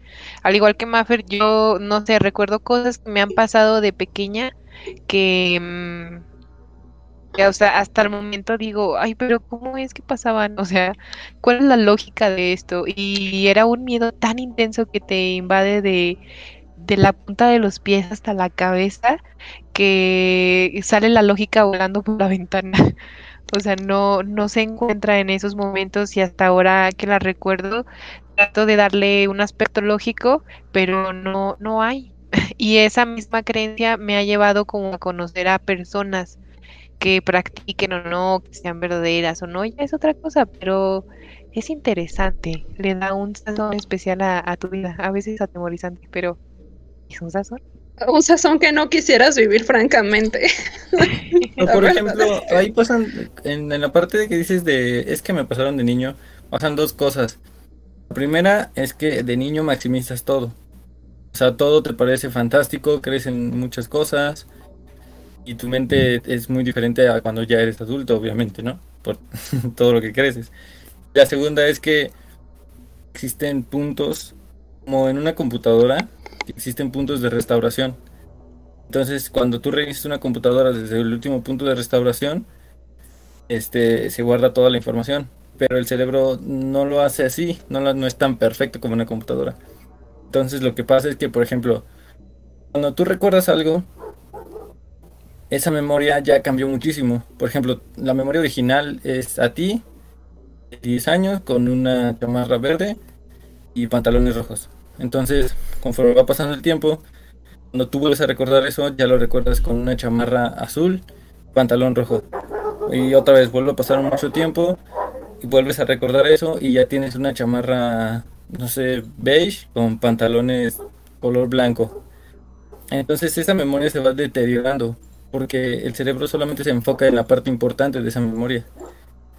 No, no recuerda los detalles alrededor. Entonces, y juntas esas dos cosas, no vas a encontrar la parte lógica, porque ya no la recuerdas, ya no, ya no hay forma de que tú recuerdes detalles que pudieron ser importantes en tu relato para poder formar toda la memoria completa.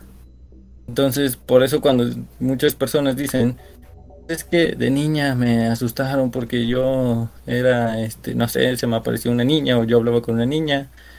Sí, pero también teníamos amigos imaginarios, ¿sabes? Entonces, ese tipo de cosas son las que va transformando tu mente a algo un poco más fantasioso como para, no sé, reconfortarte. No sé bien cuál es el objetivo de la mente, pero sí va deteriorando esa memoria, ese recuerdo, pues. O sea, eso sí lo creo, pero eh, cuando dije de niña, y sí, sí, o sea, no es de niña de 6 años, era como a mis 14 años también ya pasaron algunos años, no voy a decir mi edad, pero, o sea, ya transcurrieron años, pero creo que es interesante eh, porque en, mi caso estaba involucrada tanto mis hermanos como, como mi mamá, y vamos, mi mamá es una señora de 48 años, tal vez más, no lo recuerdo. Y entiendo tu parte lógica, o sea, que quieres justificar las cosas, pero creo que cuando es una vivencia personal, es solo una moneda al aire, porque a tu ver quizá no existió y para la vivencia de una familia completa, pues es algo que no sale tan sencillamente de su cabeza, o sea, mm, o sea, mm, sí hay como una cuestión, porque sí, o sea, en mi relato sí hay una niña, pero mm, era, eran como más sucesos que, que, que, te, que todavía me hacen preguntar de cómo es que mis hermanos sabían si no se hablaba de eso en ningún momento, si yo no les comentaba. Es ahí en donde te platicaba que existen cuestiones que realmente no logras contestar. A pesar de que tú expliques eh, sobre memoria, hay cosas que sí se te quedan muy grabadas, como el hablar o no de un tema con alguien. Y cuando no hablas de un tema con alguien y resulta que esa persona conoce de pies a cabeza, es ahí en donde te, empiezas a cuestionar si realmente lo que te estaba pasando era más que una alucinación de tu cabeza o un amigo imaginario. Y la neta, qué miedo, neta, imaginarte a un amigo imaginario que te hace daño. O sea, sí, no. Es, sí, es, es otra cosa. Y vuelvo a lo mismo, o sea, son, son vivencias. A lo mejor puede que en tu cabeza no quepa porque nunca lo has experimentado, pero estoy segura que si alguien por ahí escucha y se siente identificado porque realmente le ha pasado, no puedes hablar sobre tu experiencia y decir que es la razón única. Porque yo nunca dije que era la razón única, yo dije que eso era lo que yo, ah, no, sí, yo creía. pero eh, eh, no sé, siento que es, o sea, perdón, Porque, por ejemplo, ahorita que claro, no, no te, discúlpame a mí, pero por ejemplo, ahorita que decías ah, de los niños, por ejemplo, que ellos pasan por situaciones, por ejemplo, ¿cómo podrías explicar lo que sucedió en la familia? O sea, estamos hablando de que no solamente me pasó a mí, sino a, toda la familia de alguna manera. Cuando fallece mi abuelita, que fallece de una manera muy fea, este, pues a todos nos pegó mucho, ¿no? Y tengo familiares viviendo en Guadalajara.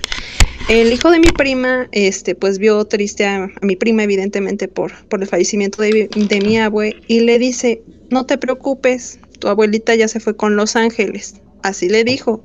Curiosamente, en ese mismo, bueno, no en ese mismo tiempo, pero un otro sobrino que aquí vive en, en bueno, vivía aquí en la Ciudad de México, le dice a mi hermano que también estaba súper afectado, no te preocupes, ya tu abuelita se fue con Los Ángeles. O sea, ambos niños dijeron lo mismo y estamos hablando de que viven en estados diferentes. O sabes que también se me hace muy interesante acerca de lo que estabas comentando, Fer. Em, ciertos relatos de la gente, o sea, que en algún momento se han leído en redes o que alguien te ha contado, cuando ves a una persona que ya falleció, por ahí se tiene como la sensación de que vienen a, despedirse de ti. Em, cuando justo acabas de ver a alguien, pero en esos momentos, cuando tú ya lo estás viendo, que lo tienes a un lado, que le estás hablando, ya está muerto. Eso, eso siempre me ha dado curiosidad este la creencia de cómo te avisan que ya no están. Y fíjate que sí avisan, ¿eh? O sea, por ejemplo, a mí me ha tocado que, porque digo, mi mamá y yo, por ejemplo, tenemos mucha sensibilidad. De hecho, mi mamá, por ejemplo, lee las cartas a propósito. Entonces, este, sí nos ha pasado que, por ejemplo, cuando nos vamos a enterar que alguien muere o así, o sea, sí nos vienen a avisar. Por ejemplo, yo, yo sueño, este, veo que las cosas se mueven, escucho, escucho ruidos, mi mamá también ve cosas. Nunca se nos han manifestado como tal. Sin embargo, sí hemos como recibido señales cuando alguien va a morir.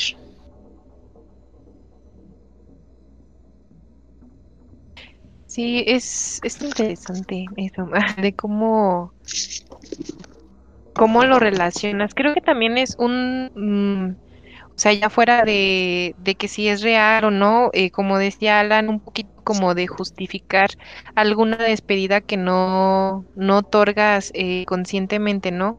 O sea, yo, me acuerdo que tenía muy marcado cuando mi abuela falleció.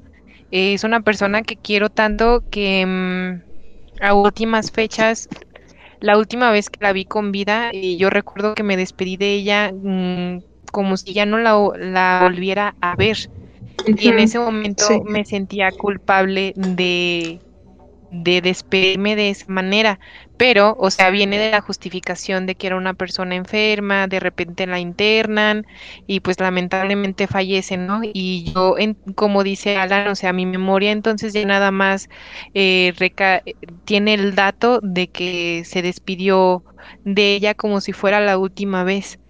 Y fue la última vez para mí, yo ya no la vi con vida. Entonces, es como una justificación de tus seres queridos o bien eh, se acercan las fechas del creer que, que, hay más allá, ¿no? O sea, de que vienen y te visitan o así a través de los altares, por ejemplo, ahorita que ya tenemos en puerta la, la festividad de, del 2 de noviembre, que ya desde el 28 empiezan a llegar nuestros difuntos a través de esos altares y tantas películas que hemos visto a través de cómo seguían con el cempasúchil o eh, la cruz de las velas, la cruz de sal, el agua como los asias. Creo que más allá de, mm, de el debate de si existe o no, creo que es algo muy bonito y una manera en que sí, te reconfortas porque en realidad no sabes qué hay más allá. O sea, nadie en esta vida sabe qué hay más allá. No sabes si nada más cierra los ojos y ya. O si tienen la razón las personas que dicen que reencarnas o si hay un cielo y un infierno, en realidad nadie sabe qué hay más allá. Yo sí siento que hay vida después de la muerte, o sea, yo sí creo en los temas de reencarnación, este, igual tengo bases para decir, yo en lo personal, o sea, yo sí creo que hay vida después de la muerte, que si reencarnamos, creo en los asuntos pendientes, en los espíritus que, que se quedan en el, muchos le llaman inframundo, muchos le, le, llaman, este, pues tiene varios nombres, ¿no? O sea, aquellos, el lugar que alberga los espíritus que, que no se pueden ir por algún asunto pendiente. Yo, por ejemplo, fíjate, Clau, eso sí lo quiero compartir, y sí, o sea, es algo muy personal, digo, pero queda de acuerdo a la, las festividades que se nos vienen justamente estos primos que fallecieron de COVID, pues no, curiosamente no era tan cercanos, no era tan cercana, perdón, a ellos. Sin embargo, hace poco tuve un sueño con ellos en los que me decían que le dijera a su hermana, mi prima, que tuviera cuidado con ciertas situaciones, que se sentían tristes, que no se habían podido despedir, que estaban conscientes de que había sido una manera muy, muy rápida de irse y yo a mi prima le dije, ¿sabes qué? Soñé con tus hermanos, este, me dijeron que tuvieras cuidado con ciertas situaciones, no entendía qué, pero me dijeron que tuvieras cuidado. Mi mamá tuvo la suerte de comunicarse con, pues sí, con la mamá de esta, de esta prima y con su tía, o sea, varias tías.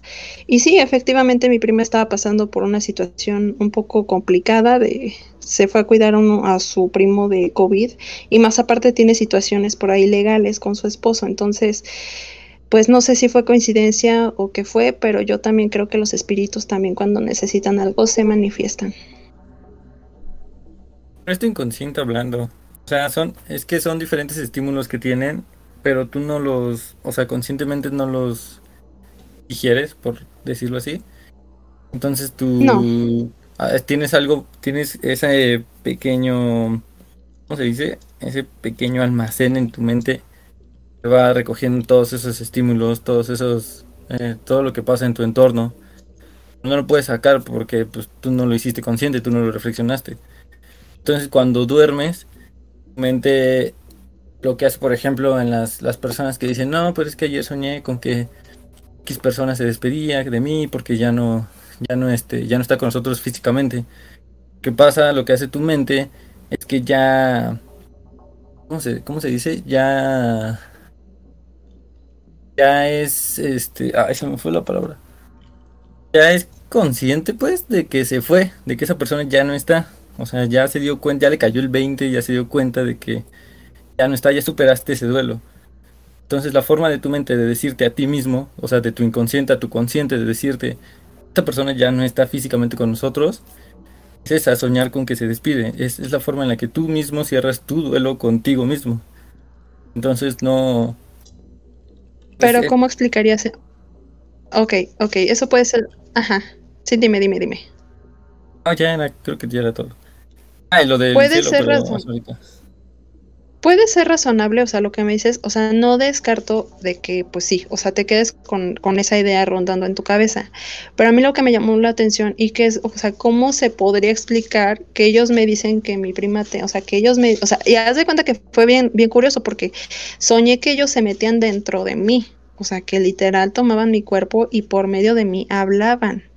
Yo en ese sueño veía a mi prima y así, o sea, literalmente mecánicamente le decía, ten cuidado, o sea, ellos, o sea, estamos con, y, me, y hablaban en primera persona, estamos conscientes de que fue una despedida muy prematura, de que no nos pudimos despedir y ten cuidado. Yo no sabía, y te lo juro, que mi prima estaba pasando por complicaciones. Es más, o sea, la verdad es que con esa prima casi no hablo. O sea, no tengo casi comunicación con ella. Y sin embargo, mis primos me dijeron eso. Yo no sabía. Y de hecho, quien me dice mi mamá, dice, oye, ¿sabes qué? Pasó esta situación con tu prima y hasta se quedó pues, sacada de onda porque se me quedó viendo como diciendo, ¿qué, qué, qué sucedió aquí? Porque nosotras no sabíamos, o sea, nadie de la familia sabía esa situación. Pero, o sea, es que a lo que voy es que no te dijeron nada en específico, o sea, solamente te dijeron que tuvieran cuidado. Pues sí, porque tus primos fallecieron de una enfermedad. O sea, tal vez tu inconsciente era como, tengan cuidado de no contagiarse de esa enfermedad. No dijeron específicamente el problema de tus primas. Eso es a lo que voy, o sea, simplemente es tu inconsciente de, de o sea, tu, tu propio cerebro de dejarte tranquila, de estar como de lidiar con esos pensamientos que, que, suprimes cada día, que reprimes todos los días y que en algún momento pues van a explotar. Si no explotan físicamente cuando estás despierta, pues explotan en, un sueño, como decían, tal vez este se contagien tus primas y ese era el, el aviso que te quería dar tu propio cerebro, pero hacia cosas que tú ya eras consciente, o sea, que tú ya sabías de tus primas. Pues mira, o sea, no, volvemos a lo mismo, no descarto esa posibilidad porque pues también hay que encontrarle una situación lógica a toda, a toda situación, a todo sueño, pero este, sí, o sea, te vuelvo a comentar, yo no sabía nada, inclusive yo ni sabía que mi prima había ido a cuidar a ese pariente que estaba enfermo, o sea, y de hecho, pues sí, o sea, con esos primos realmente no tuve una conexión, o sea, no era como que mis primos más allegados y sin querer, o sea, sentí su partida, o sea, sentí, o sea, como si los hubiera conocido mucho, como si hubiera tenido una conexión muy fuerte con ellos. Entonces, el que ellos, este, pues, se hayan presentado así, pues sí fue algo como que, ¿sabes? Y sí, otros sueños que la verdad es que como que quisiera decir que fueron obsesión o tal vez, no sé, o sea, que me quedé, me dormí con esa idea y pues mis sueños lo, lo proyectaron, pero sí hay sueños a los que no, no, o sea, no, no tienen un sentido de haber sido, o sea, una razón de ser. Creo que igual es parte de todo, o sea, sí entiendo lo que dice Alan, porque vuelvo a lo mismo, ¿no? O sea, es esta parte que te reconforta que a lo mejor tus seres queridos están bien, o sea, porque desde tu parte humana y tu necesidad de querer que estén todavía presentes, pues prefieres pensar en eso. Y por el otro lado, lo de Maffer, pues también lo entiendo de las veces de que en realidad pasa algo que no todo tiene lógica, no todo va a tener una respuesta inmediata y llena de estructuras y que es algo real, o sea, mm, hay de todo. Yo creo que es esto, o sea, volvíamos a lo de este, a lo de Hécate, ¿no? O sea, que no existe ni un bien ni un mal, sino que todo es al mismo tiempo como porque la naturaleza es ambos. Entonces también creo que en este tema se puede conjugar en que no no nadie tendrá la certeza de que si esto o no es real. Simplemente son cosas que, que te pueden llegar a suceder. y está padre. O sea, mm, creo que también te da porque mm, justo para eso, pues, eh, hay como empresas que juegan con todo esto, ¿no? Y no empresas, o sea, también personas que empiezan a, a escribir sobrevivencias de terror y los vuelven una novela, o también este sobre filmes de terror, o las ventadas creepypastas que por ahí andaba mencionando Francisco. Creo que el tema de, lo paranormal es algo interesante porque te va a dar para crear algo y al fin de cuentas pues estamos aquí para crear, ¿no? Entonces está chido, Alan. De hecho, de hecho eso es lo que lo que quería ahorita abordar. Este, hace unos instantes hablábamos sobre leyendas locales. Este, pues que tratan precisamente de historias eh, o circunstancias eh, que son conocidas este, para nosotros. Ahora bien, eh, en la actualidad nosotros nos, nos, desenvolvemos o nos desarrollamos en, un ambiente un poquito más digital, así que tratamos de entrar ahora a lo que es el terror 2.0 y precisamente me gustaría abordar eso, las creepypastas. Este, eh, hay, hay, muchas historias de estas que rondan en diferentes blogs, en, en, diferentes páginas. ¿Hay alguna que a usted les, les, les agrade o que hayan leído o que les haya impactado? A mí de, de, morrillo daba mucho miedo el del suicidio de Calamardo cuando salió de moda de moda ese trip. existía como sí, sí, el video según. Evil Calamardo, antes de que existiera. Ahorita sería gracioso, ¿no? Evil Calamardo o algo así. Sí, estaba chido, la forma en la que narraban las historias estaba, estaba divertida, estaba interesante, era como diferente a, a, las, a los mitos y leyendas que, que mm. estaban eh, como ya los tradicionales, ¿no? De La Llorona y todos los que ya conocíamos de repente llegaron a hacer como fanfiction, pero evil fanfiction, ese sería los evil fan, fanfiction. Y no sé, estaban, estaban interesantes. Inclusive de ahí también salió Slenderman, ¿no? Y todos estos nuevos eh, monstruos que ya, los clásicos como Frankenstein, Drácula, todos esos como que ya no, no daban miedo. Y de repente empezaron a surgir más gracias a internet. Esto, es interesante. Sí, Lo que antes, antes de relatar, es que se me hace bien interesante el terror, porque proviene de cosas anormales o cosas que, no estamos acostumbrados y las y se plantean como si fueran cosas normales o, ajá, situaciones normales, etcétera. Y ahí es cuando creo que ahí es de donde nace también otro terror. O más bien de ahí nace el terror. ¿Qué piensan ustedes? Hmm. Depende. Hay terror chido. Sí, que sí da miedo. O sea, es que por ejemplo, ¿qué da miedo de Slenderman? Lo que da miedo es sus brazos más largos de lo normal. Ah, pues sus deformidades, ¿no? Y su cara sin. sin. rasgos. Sin. sin nada. ¿No? Por ejemplo. ¿Qué da miedo de Frankenstein? ¿O qué daba miedo de Frankenstein? El terror más, el terror más chido es el psicológico. o sea, las películas que tienen como más. Um... el celular.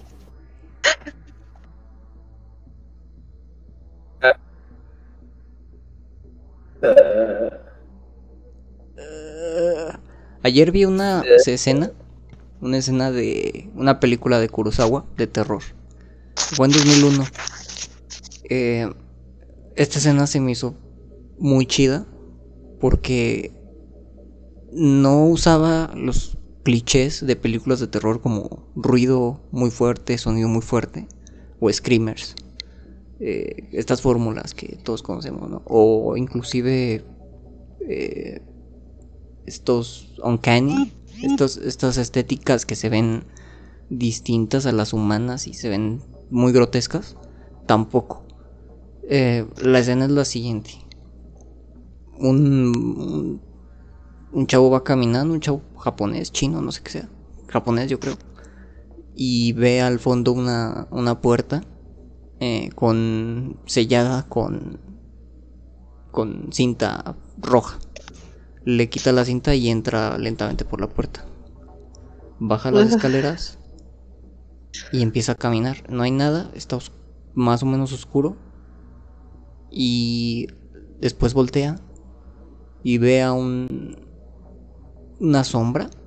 una sombra porque se ve eh, no muy visible y empieza y, y esta sombra empieza a caminar y, nos damos cuenta que es una mujer. Lo extraño aquí es que camina muy lentamente y no es como estos screamers donde aparece y de repente en dos segundos ya está enfrente de la cara del personaje. Empieza a caminar lentamente la mujer y, y, se empieza a ver que es una mujer, pero no se le ve la cara, no se ve gran cosa. Empieza a caminar hacia el chavo. De repente ah, llega como a la mitad del ah. camino y, y, hace como un movimiento extraño. Hace un movimiento como de si se, prepara, si se preparara para correr muy fuerte, como poniéndose a salida. Hace un movimiento extraño. Ahí es donde más o menos se le la cara. Es una mujer realmente normal. Pero, y, y me parece mucha maestría y de Kurosawa. Porque es una escena muy lenta.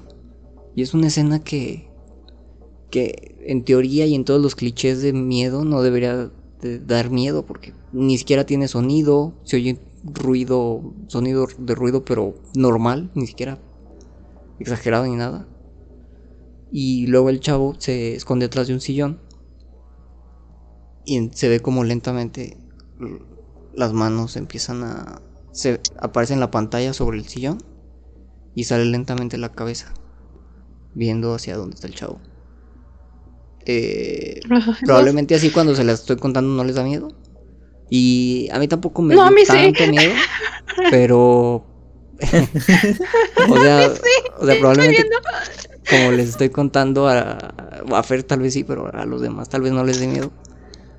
Y, y, en sí no da miedo, miedo, pero sí es ese miedo psicológico que dice Parde, como de lo desconocido, pero a la vez, extrañamente, sin usar esas fórmulas, consigue consigue una atmósfera bastante tenebrosa, se podría decir. Fíjate no, es que ¿sabes, a mí qué me pasó? Ah, que realmente sí visualicé todo lo que platicabas, o sea, sí, sí lo plasmé. Es que es interesante de... Y al final en las recomendaciones les digo cómo igual es para que se metan. Va. Eh, como que, bueno, no sé, Francisco tal vez me entenderá, porque él es medio cinéfilo.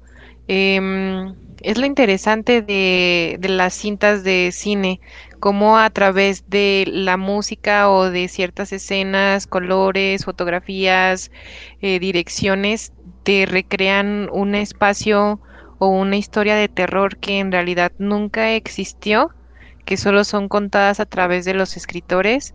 Creo que a mí en lo personal es lo que me resulta fascinante sobre el cine, de cómo cuando estás viendo la película se te olvida realmente que es una película. Eh, me pasa muy seguido, por eso yo no puedo ver películas de terror. Eh, en, sí hay una que no acabé de ver, pero creo que es muy conocida, es la de Hereditarius. Justo yo la, la dejé de ver cuando está esta icónica escena, y si no la han visto, pues spoiler, de mm, van en el auto, es de noche, el hermano va conduciendo y la pequeña va en la ventana y de repente todo, todo el panorama empieza justo con la musicalización de, de, menos a más, ¿no? Va subiendo todo de nivel y en esto ves como hasta escuchas el aire tan fuerte que, que se escucha al momento de ir manejando y de repente en un abrir y cerrar de ojos eh, le cortan la cabeza a la niña. Entonces es, yo la recuerdo todavía en mi cabeza, no la puedo describir de una manera tan terrorífica como para que digan, ah, no manches, qué buena descripción, pero yo en esos momentos dije, hasta aquí, no puedo seguir viendo la película, con permiso, ya me voy a dormir, luego me cuentan en qué acaba, pero cerraba los ojos y veía la cabeza de la niña llena de las moscas ya mm, en estado de mm, pudriéndose. Entonces es, es interesante cómo por, en este en ese en específico cómo este director juega con el terror psicológico. Alan estaba hablando sobre eso, no sé si ibas a mencionar sobre algunas películas que a ti sí te llenaban, te daban mucho miedo, Alan. Eh, It era muy de terror psicológico. El resplandor de Kubrick. No sé si la han visto, también es, es muy buena. Sí. Mm, hay una hay una serie de YouTube que se llama Don't Hug Me, I'm Scared no sé si la han visto, también juegan mucho con esa parte del terror psicológico. Mm. ahorita no me llegan más, pero ese, ese, ese terror me gusta mucho. Más que, no sé, actividad paranormal, por ejemplo. Sí, sí, se me hace como chale. no sé, no, no me atrapa mucho. Fíjate que yo admiro. Fíjate que yo admiro. Fíjate que sí hubo una película que Exactamente, yo la verdad es que admiro más y me gustan más las películas que realmente no ocupan tanto, o sea, no se preocupan por ocupar muchos efectos ni sonido y que simplemente con el terror psicológico como que saben cómo llegarte, o sea, saben cómo causarte ese susto. Por ejemplo, en su momento una película que, que si bien no me impresionó, sí me dejó pensando, fue la de Veneno para las Hadas, dirigida por Enrique Tobada. Es una obra mexicana magistral o sea, para la época, porque aparte, o sea, no mucho, o sea, no esperen así como que el susto del, de la vida, no el susto, sin embargo, saben manejar la psicología y aún en niños pequeños, como, o sea, por un momento te hacen regresar a tu infancia y te hacen imaginar cómo reaccionarías en esa situación. O sea, la verdad es que es una película que sabe manejar perfectamente el terror psicológico, que sabe, o sea, sabe derivarlo, porque aparte toca el tema de las brujas. O sea, es bastante interesante. Sí, ese, ese terror está cool. Tienen como al final un plot twist, ¿no? Eh, tú estás creyendo algo y de repente lo cambian todo y no tiene otra vez de sentido y luego lo vuelvo a ganar cuando ya te explican qué es lo que está pasando o qué es lo que pasó la última película que me dio mucho miedo la vi hace unos ocho meses y estaba nominada al Oscar para mejor película. Era la de. ¿Cuál fue? Chucky. No sé si la vieron. Chucky. Chucky, el hijo del el nieto del Chucky. Se llamaba. Se llamaba Padre. Eh, y, ni, siquiera es de terror, pero me dio mucho miedo. Porque. Bueno, me dio mucho miedo y, también me hizo llorar porque está, bonita y triste al final. Pero digamos que era. Trata de. Anthony Hopkins, que es el actor, que es el papá. Vive como. Está en su departamento en Inglaterra y, y lo cuida su hija o la, o la cuidadora, etcétera, la enfermera. Pero me dio miedo porque es un algo que sí puede pasar a cualquiera, que es que se queden, que les dé Alzheimer y, se les olvide todo. Entonces eh, la película empieza, estás en los zapatos de Anthony Hopkins y ves como de repente algo que según había pasado de una cosa, después se repite en otra cosa, con otras caras, con otra narrativa, y estás igual de confundido que el actor. Y me gusta mucho también la película porque al principio se ve el departamento con, con muchas cosas, con su piano, sus cuadros, muchos objetos. Conforme avanza la película van desapareciendo estos objetos y al final solo queda el consultorio del hospital en donde está pues, en el psiquiátrico, ¿no? Ya. Ajá. Y, pues está, está, triste el final, se, lo, se los recomiendo mucho. Este, y, y sí me dio miedo, ¿no? Ahí al final de decir, híjole, verga, es que esto sí. Es que esto sí me puede pasar, ¿no? O esto le puede pasar a. Este eso sí es un terror que, que nadie puede negar. Miedos cotidianos, parte 2 por Francisco. Igual sería muy chido. ¿Sabes qué serie juega muy chido con el terror psicológico que ahorita me acordé con lo que estabas diciendo? Twin Peaks. Black Mirror. Black, Mirror. Twin Peaks. Twin Peaks es. Twin Peaks. My Little Pony es. No, mames, Twin Peaks está bien chido, güey. Y también, o sea, realmente no le entendía a Twin Peaks, pero, pero sí da, sí da cosa verlo. A no ser y fíjate que yo. Y, deja tú, y deja tú, por ejemplo, ahorita que estás hablando de, de, Black Mirror, o sea, se pone más. Se, se pone más. Y se está yendo Frank. Se nos cortó Francisco. Porque estaba diciendo la verdad del universo. bueno, pero Black Mirror. Black Mirror es es, que, Black Mirror tú lo ves y dices, ah, es que ya todo esto ya, ya existe. Entonces como de, pues sí da miedo, pero pues ya existe. Entonces, como... Pero creo que eso es lo interesante, o sea, cómo juegan con lo que ya existe. Sí, el, el primer capítulo está, dices tú, no invent, o sea, el piloto el que lanzaron, eh, el del por Dios, sí, sí, sí, sí, sí, sí, es vergonzoso, pero es de esa manera tan incómodo y vergonzoso que se convierte en algo atemorizante. Pero en lo personal, sí, sí quisiera escuchar a lo que estaba diciendo ahorita Francisco y que se cortó. Em, pues nada más porque él conoce, ¿verdad? Entonces, para sacarme la espinita de lo que tenía que decir. No, no, no, no, es, no es que conozca, pero por ejemplo en estas últimas temporadas hablan mucho sobre estos, este, eh, validaciones digitales y demás. O sea, ya se está volviendo realidad. Me asustó, este, esa declaración que hizo Mark Zuckerberg hace unas horas, este, de que ya quiere que su plataforma sea todo un, un metaverso. Y, es así como que, dude, ¿no has visto Black Mirror? Esa es una mala idea. O sea, Fortnite ya le lleva la delantera por mucho. Sí, pero... Ah, no sé, es, es, como que eh, esos, esos terrores eh, que vimos en ya en en esta, en, esta serie es como que ya, ya se están volviendo realidad, como que... Uh, La realidad está superando la ficción. Sí, demasiado, demasiado. Eh, más pronto de lo que este, nosotros podemos soportarlo. Ahora sí, hora de las creepypastas, amigos.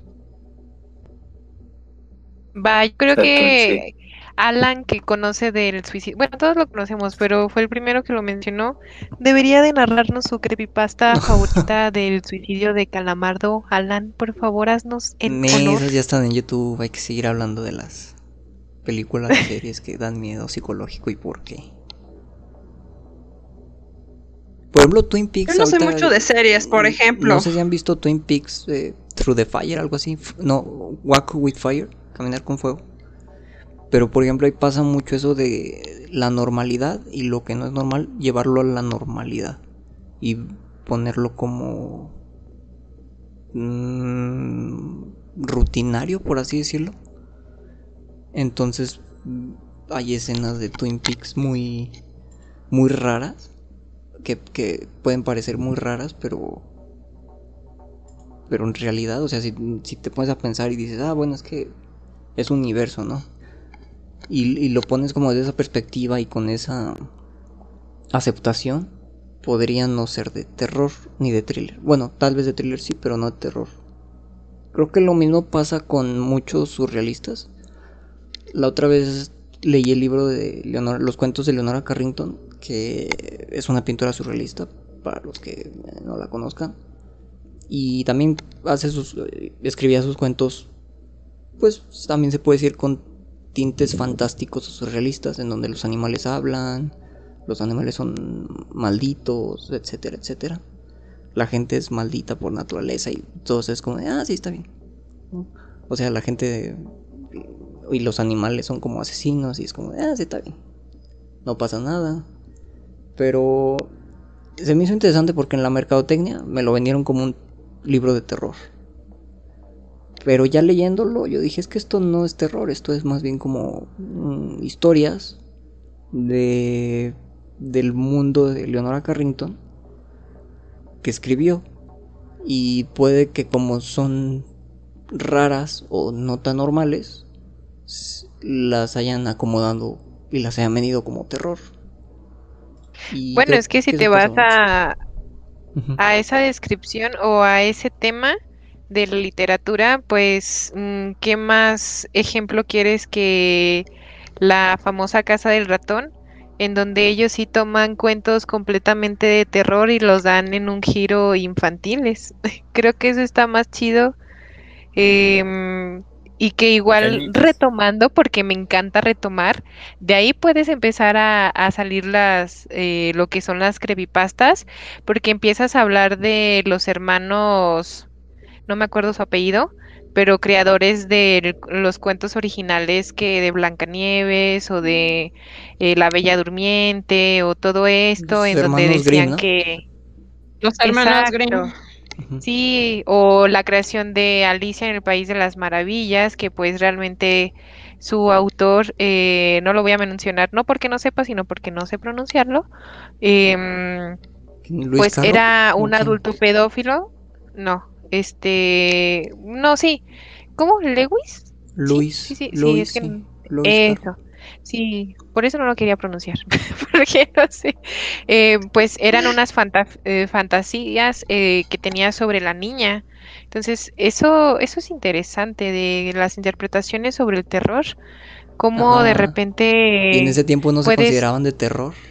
Exacto. Y fue como. Y ahora que sobre la mesa. Disney llegó y dijo: mmm, como que eso está muy de terror. Y cómo convierten de repente a la Cenicienta en un cuento de hadas. Y en la historia la hermanastra se corta el talón para poder entrar dentro de la zapatilla. O de la bella durmiente llamada Sol y no sé qué, Luna o algo así. Que en realidad pues era si era alguien que se había quedado dormida, pero el rey la violaba y de ahí nacen sus hijos y se alimentan mientras que ella está dormida. O sea, creo que eso es interesante y de igual manera, o sea, saca más narraciones de terror y da como un pie a que escritores comunes como nosotros podamos crear todo ese mundo. aprovechando el espacio, igual el, aquí en Faraute tenemos una escritora Dios de, ah, por Dios, ella es grandiosa en ese aspecto, además de Maffer es esta Beth, que estuviera súper chido que hubiera participado con nosotras porque por Dios que escribe historias de terror como, como nadie. Nos pidió, nos pidió saludos la su majestad del gore. Sí, de verdad, si tienen oportunidad eh, de leer sus cuentos, para esta edición se viene uno bien retorcido y súper macabro como solo ella lo sabe hacer, pero es, interesante que haya en su cabeza para, para escribir esas cosas. No sé, la verdad, yo no escribo de terror, no, no sé, Maffer yo sé que se mm, basa en sus experiencias, pero sí, Betsaida es otro nivel porque no sé de dónde saca tanto retorcimiento. Bien feo, pero bien chido para nosotros. Sí, yo cuando estaba escribiendo el, cuento que podría salir este número, eh, me dio miedo, dije, ay no, ya, qué miedo, ya, no lo voy a hacer tan, tan, tan, feo. me dio miedo, me, dio miedo seguir escribiendo, no sé cómo Beth puede cómo es tan Creo que y decir así como de, ah, sí, sí, sí, así, sí, esto se va a ver mucho mejor, jajaja. Risa maléfica, inserte. Estaría muy chido, o sea, em, hacer como alguna reunión con escritores de, de terror eh, y que nos cuenten cómo es que nace eh, de sus retorcidas cabezas eh, las historias que nos presentan en el día a día. Creo que eso también es padre, o sea, de cómo creas terror. Es, es algo complicado eh, y cómo lo transmites, o sea, cómo haces que en el momento en que el lector lo esté leyendo, justo sepas tú que en ese punto le va a dar más miedo y vas a decir, ¿qué está pasando? O sea, tengo que saber cómo acaba, pero tampoco quiero seguir porque estoy sola y ya no quiero leer lo que hiciste. Estaría interesante. Sí, sí, sí. Este, y no sé, lo hace de una manera tan simple que, eh, o sea, los plot twists que, que utiliza es de, todo chido, todo normal, y de repente... Mm. sí.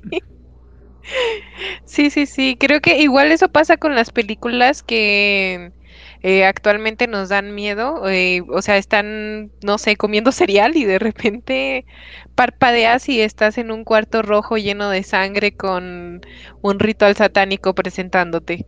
O sea, creo que eso es lo, lo chido y cómo personas comunes como nosotros pueden llegar a crear esas escenas. Es, es algo bien divertido, este, eh, da escalofríos leerlos, pero yo creo que, o sea, ya hablando sobre la próxima edición, eh, va a estar bien chido leer todas esas historias, leer todos esos cuentos que salen de la cabeza de las personas. Así, este, voy a hacer un, pequeño adelanto y un texto de que habla de, de un altar. Sé también cuando lo leí por primera vez y puede, ah, pues sí. Luego que viene el final tan todo y no te pases. Sí, estaba bueno ese plot twist. Sí, creo que sí. Em, o sea, el cuento que estaba diciendo Francisco, lo que pasa es que creo que ese es el plus de la narrativa del terror, que te lleva por un sendero de tranquilidad y calma y en cuanto tú menos te lo, te lo esperas, te avienta en la cara el terror y, y quedas justo eh, pensando en eso. Creo que eso, en eso se basa una buena historia de terror. Em, eh, eh, la, anécdota, por ejemplo, del cuento de, nuestra escritora Betsaida es que mm, su cuento empieza de lo más normal, describiendo un vecino tranquilo que viaja y, y, bla, bla, bla. Y de repente, este, mi compañera de corrección me dice, oye, vete al párrafo tal para corregir algo y te encuentras con un escenario de secta que tú dices, este, ¿cómo, cómo llegó esto aquí? ¿Cómo es que hay personas sin ojos en el suelo eh, del recorrido del vecino amable y, carismático a, la escena de secta que estoy leyendo en estos momentos? Y, y cómo termina de verdad, o sea, espero que les dé curiosidad el, saber cómo termina esa historia de, sectas y ojos saltantes. Eh, es, impresionante y aún no entiendo lo que tiene Betsaida en la cabeza como para tan tranquila una mañana llena de sol ponerse a escribir los más oscuros pasajes de su mente. Ah, es que ya no se despierta en mañanas llenas de sol. Mañanas llenas de nieve. Sí. Ella nada más tiene, tiene sol durante un mes. El resto es oscuridad. Ahora todo tiene sentido. Así es la vida en Suecia. Por cierto, saludos hasta, hasta Suecia a, a Betsaida.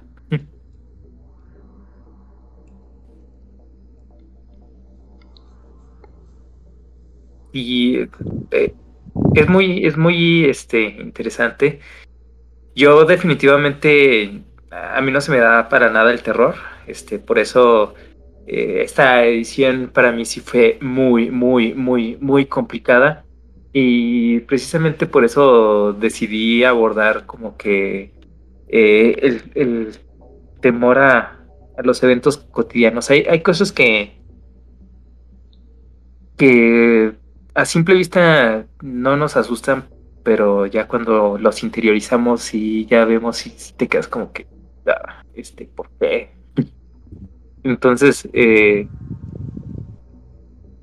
de esta, de, estos pequeños o, micro terrores que nosotros podemos llegar a tener, hay maneras de explotarlos y hacerlos más fantásticos y que den aún más miedo. ¿Ustedes qué opinan? Pues sí, yo creo que, que sí. Justo lo que hablábamos, creo que a mí, por ejemplo, lo que me llama la atención son mm, como que los miedos presentados a través de las pesadillas, que ya está jugando tu subconsciente de una manera muy importante. Em, lo que decía Alan hace unos momentos sobre cerrar ciclos también se puede dar para que tu misma mente te esté avisando de algo que a lo que tú le tienes miedo y no te quieres a, enfrentar o que inclusive mm, pues son situaciones que aún se salen de tu control, o sea que no sabes cómo cómo resolverlas. Entonces, para mí las pesadillas es un tema muy interesante en donde puedes jugar más con con lo que está pasando en tu cabeza y, y crear algo como esta serie de Nickelodeon, ¿cómo se llamaba? Le temes a la oscuridad. Creo que mm, se puede hacer algo así con tus pesadillas. Hablando de pesadillas, yo casi no recuerdo mis sueños. Soy de ese tipo de personas que, casi no los recuerda. Eh, pero me pasó algo interesante hace algunas semanas este, tuve una pesadilla que recuerdo muy vividamente, o sea, es así, pero la recuerdo no tanto este, por los eventos que pasaron, sino por un sonido que, que, que escuché en el sueño. Es de esos, de esos gritos de, de niña, de esos gritos que son así como que callados, pero intensos. Y fue como que lo que me impactó y que me desperté a las 3 de la mañana, así como que ah, eh, todavía lo recuerdo y se me pone chinita la piel. Eh, siento que el terror no es tanto como que grandes eventos, sino como que esos, esos pequeños detallitos que hacen que, que se te enchine la piel y, te quedes con esa sensación de si lo vuelvo a vivir, si lo puedo, lo vuelvo a experimentar, si hay algo que me lo recuerde, se me va a enchinar la piel como yo ahorita, si me pudieran ver, sinceramente ahorita tengo la piel de, de pollo pelado.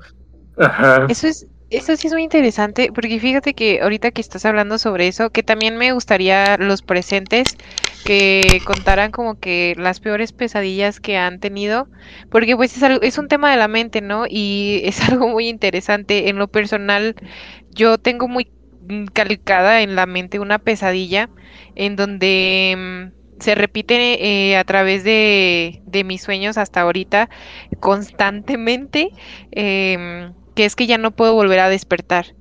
Eh, tengo muy vivido un recuerdo en donde estoy escuchando um, cómo mis hermanos y mi mamá están desayunando y estoy en mis adentros eh, en donde está pasando algo malo, en donde mi cuerpo empieza a reaccionar y empieza a recorrerme un escalofrío muy grande y, mi, y siento una opresión en mi pecho. Y adentro, en mi sueño o en esa pesadilla, yo este, estoy de frente con alguien que me está diciendo que ya no me va a dejar despertar, que este es el fin y que las cosas así tenían que hacer porque tenía mucho tiempo persiguiéndome. Eh, para esto, o sea, yo recuerdo a la figura que está enfrente de mí, nunca la he visto ni en un programa de televisión, pero pues obviamente la, la mente juega muchísimo y se empieza a reír. Y entonces yo consciente de que estoy escuchando mi entorno con mi mamá y mis hermanos desayunando, em, empiezo a, a, llamar a mi mamá porque, bueno, eso cuando vivía con ellos, pero empezaba a llamar a mi mamá y yo sabía que estaba soñando y era lo que más me aterraba, que realmente yo estaba consciente de que estaba soñando y que ya no iba a poder despertar de nuevo. Entonces es... Eh, ahorita igual que tú, como que es una sensación que me recorre el cuerpo y me atemoriza el saber que esa situación pudiera en algún punto de mi vida ser real. Estar consciente que estoy dormida y que alguien me diga que ya no voy a despertar, pero esta vez ya no despierte. Y realmente en esos momentos yo le llamaba a mi mamá, empezaba suave y empezaba a decir mamá, mamá, mamá, mamá. Eh, y, en mi interior yo decía, vamos Claudia, o sea, mueve la boca, haz un sonido, hazlo, despierta, no, no te quedes aquí. Hasta el momento eh, que desde mis adentros hasta el consciente realmente gritaba mamá. Y en eso mi mamá se levanta de la mesa, eh, me despierta por completo, me dice, Claudia, ¿estás bien? Y yo despierto temblando eh, porque mi, mi, oído estaba consciente y, sabía que ellos estaban desayunando, estaba escuchándolos y eso era lo que más me aterraba, que no podía despertar y que esa, ese subconsciente me creaba una figura la cual me decía eso. Y ya se, se ha repetido en varias ocasiones de mi vida. Lo, lo, peor es ahorita ya que vivo sola, ya no hay nadie a quien llamarle y por eso ese, ese temor se hace más real porque va a llegar un momento en que ya nadie me va a poder despertar.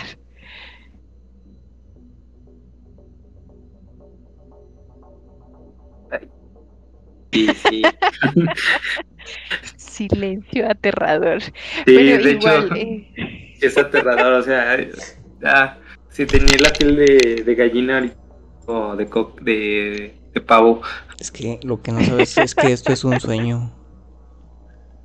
Fíjate que, lombrices. Fíjate que ahorita que me que mencionan de las pesadillas, yo la verdad es que, bueno, me adelanto, es que pues yo estoy trabajando una saga de, pues sí, de la continuación del libro que, que hace dos años saqué.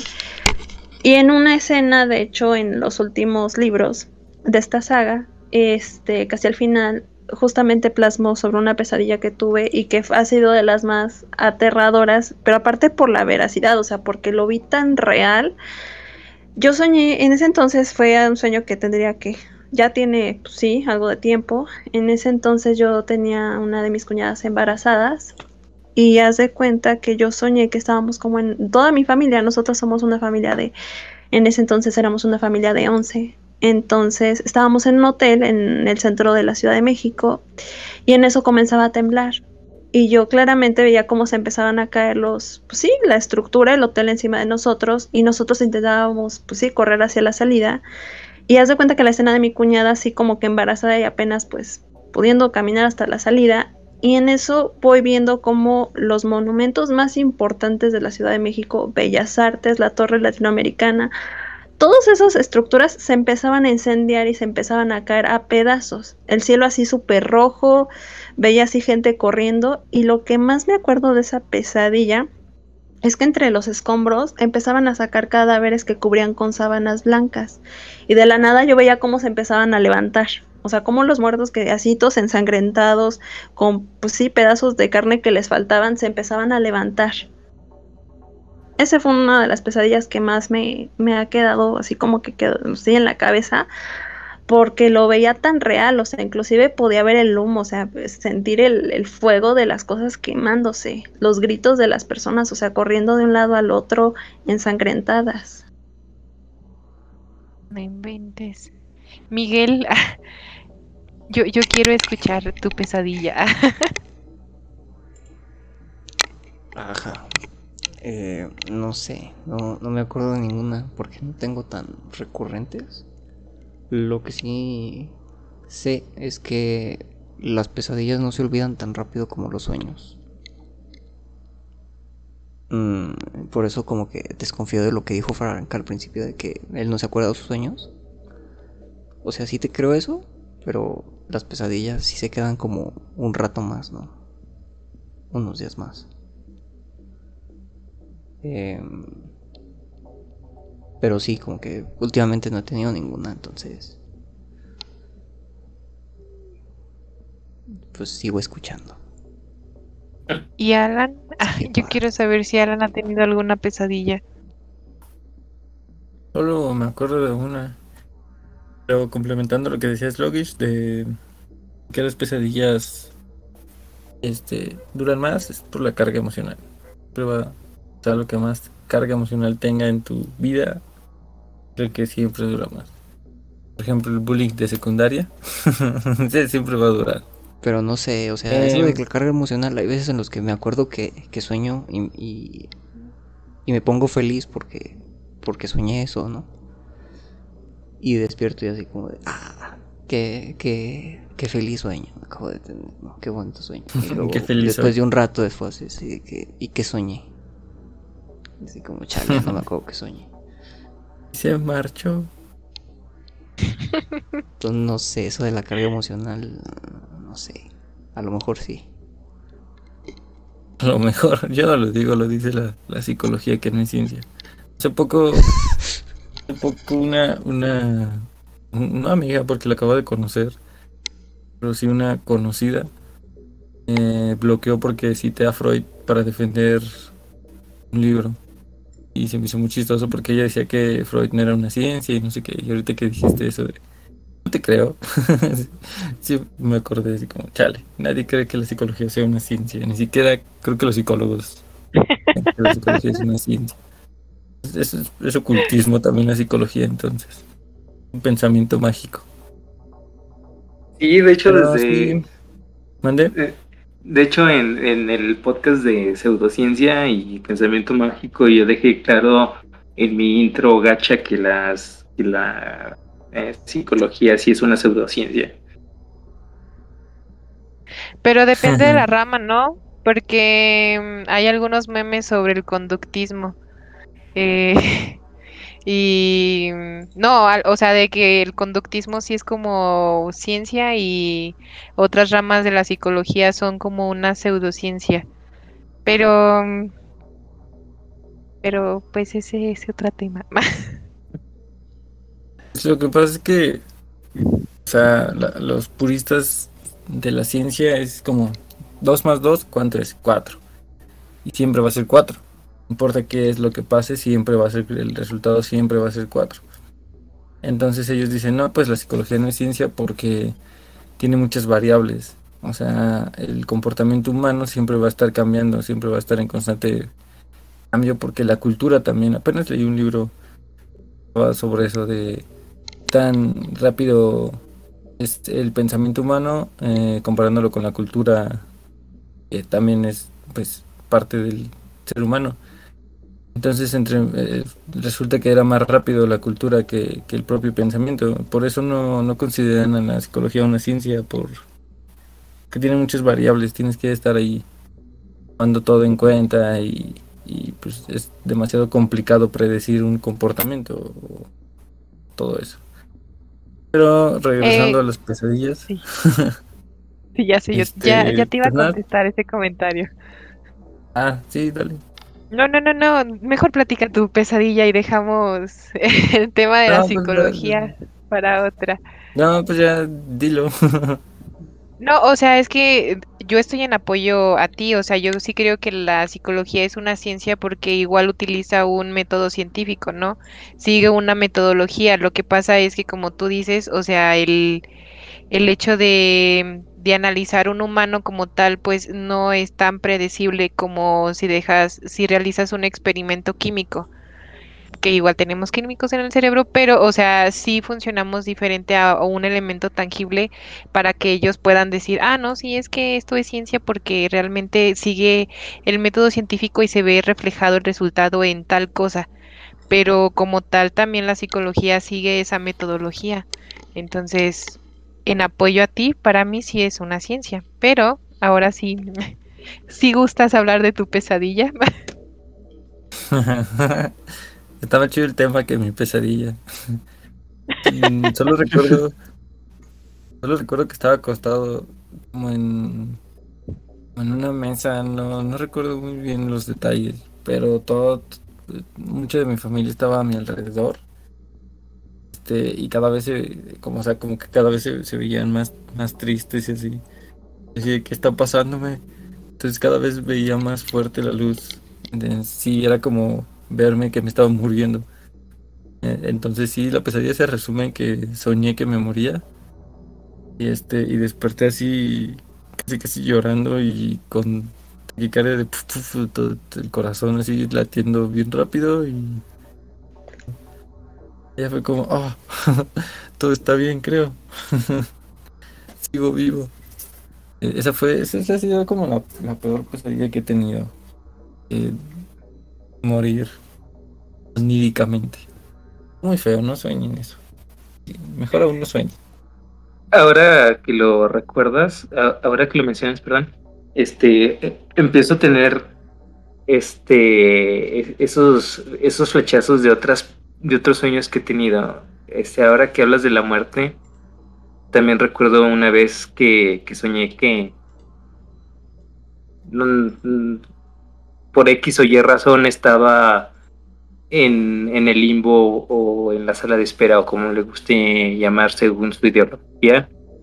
Este, y, y era así como que estaba escuchando eh, música de Satie y acá con mucho eco y estaba así yo esperando a que a, que este eh, me citaran y, y así es como que realmente eh, esto es lo que sucede al morir. Y, y, y, y ese tipo de, de sueños como que en ese momento no, no son tenebrosos, pero este, te empiezas a, replantear toda tu ideología, todas las ideas que tienes y te, y te quedas pensando, ¿realmente habrá este, algo más allá de la muerte?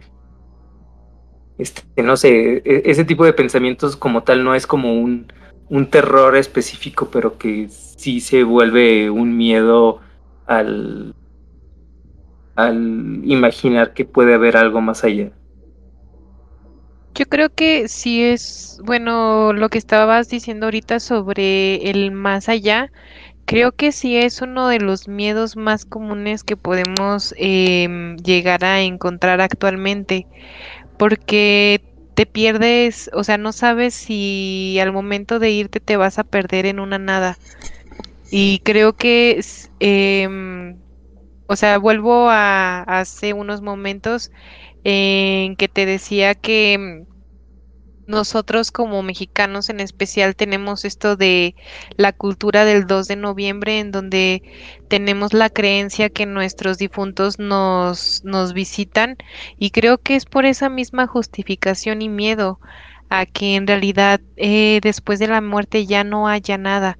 Y también se involucra mucho al momento en que pierdes a un ser querido en el proceso del duelo, esto de estarlo recordando o que te visita o que se te aparece o así, eh, creo que también va a esta misma sensación, a ese miedo que esa persona realmente deje de existir.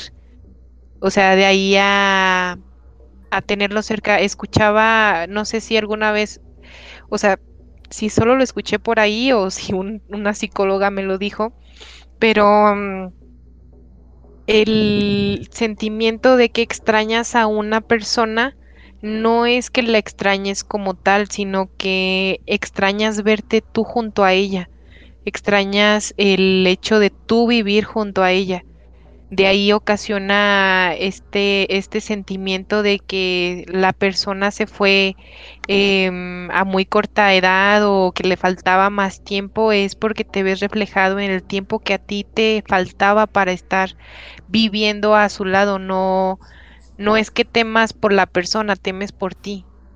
Entonces se empieza, te empiezas a cuestionar todo esto, ¿no? O sea, si realmente existe el más allá, si tus, mm, si tus parientes te visitan, si es que existen los fantasmas, si hay un velo más allá de la muerte, creo que se justifica también mucho eh, sobre tu sentimiento de que no sabes si al momento en que tú, tú mueras, va a pasar algo así, vas a regresar.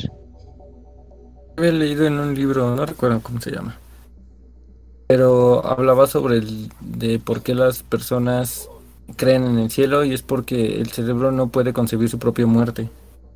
Entonces, una forma de aligerar esa ansiedad de el más allá y todo eso es creer en, en, el, en el cielo, o sea, libera esa tensión de, de estar pensando en qué va a pasar cuando me muera. Es como tu, religión te dice, bueno, si te mueres y eres una buena persona, te vas a ir al cielo. Entonces tu cerebro dice, bueno, una cosa menos que preocuparse, así que eh, dejas eso en segundo plano, tercero, hasta te olvidas de que en algún momento te vas a morir porque esa, esa, ese pensamiento te hace relajarte em, y poder seguir con tu vida. Si no tendríamos eso, si no tuviéramos eso, entonces viviríamos en una ansiedad constante de por sí, ¿no? Pero una ansiedad más fuerte de no sé estar pensando en cómo explica esa teoría que me voy a morir, me voy a morir, me voy a morir. Entonces, ese es como el placebo de las personas religiosas, del por qué creen en, lo que creen, como diría Diego. Creo que no nada más de las personas religiosas, creo que es como de la población en general, por lo mismo de que tú hablas Em, no eres consciente de la muerte hasta que te llega. Eh, me refiero a que em, a diario hay miles, millones de personas que mueren y no despiertan, pero tú no eres consciente, sigues caminando, sigues tu vida hasta que de repente un familiar cercano, una persona importante para ti, deja de existir. Y es ahí en donde comienza todo este, este esta navegar en, en el duelo de perder a alguien. Y no solo personas, sino eh, mm, ya sea mascotas, no sé, em, cosas materiales en donde tú depositas sentimientos y de repente lo pierdes y ya no está. Y empieza esa sensación otra vez a...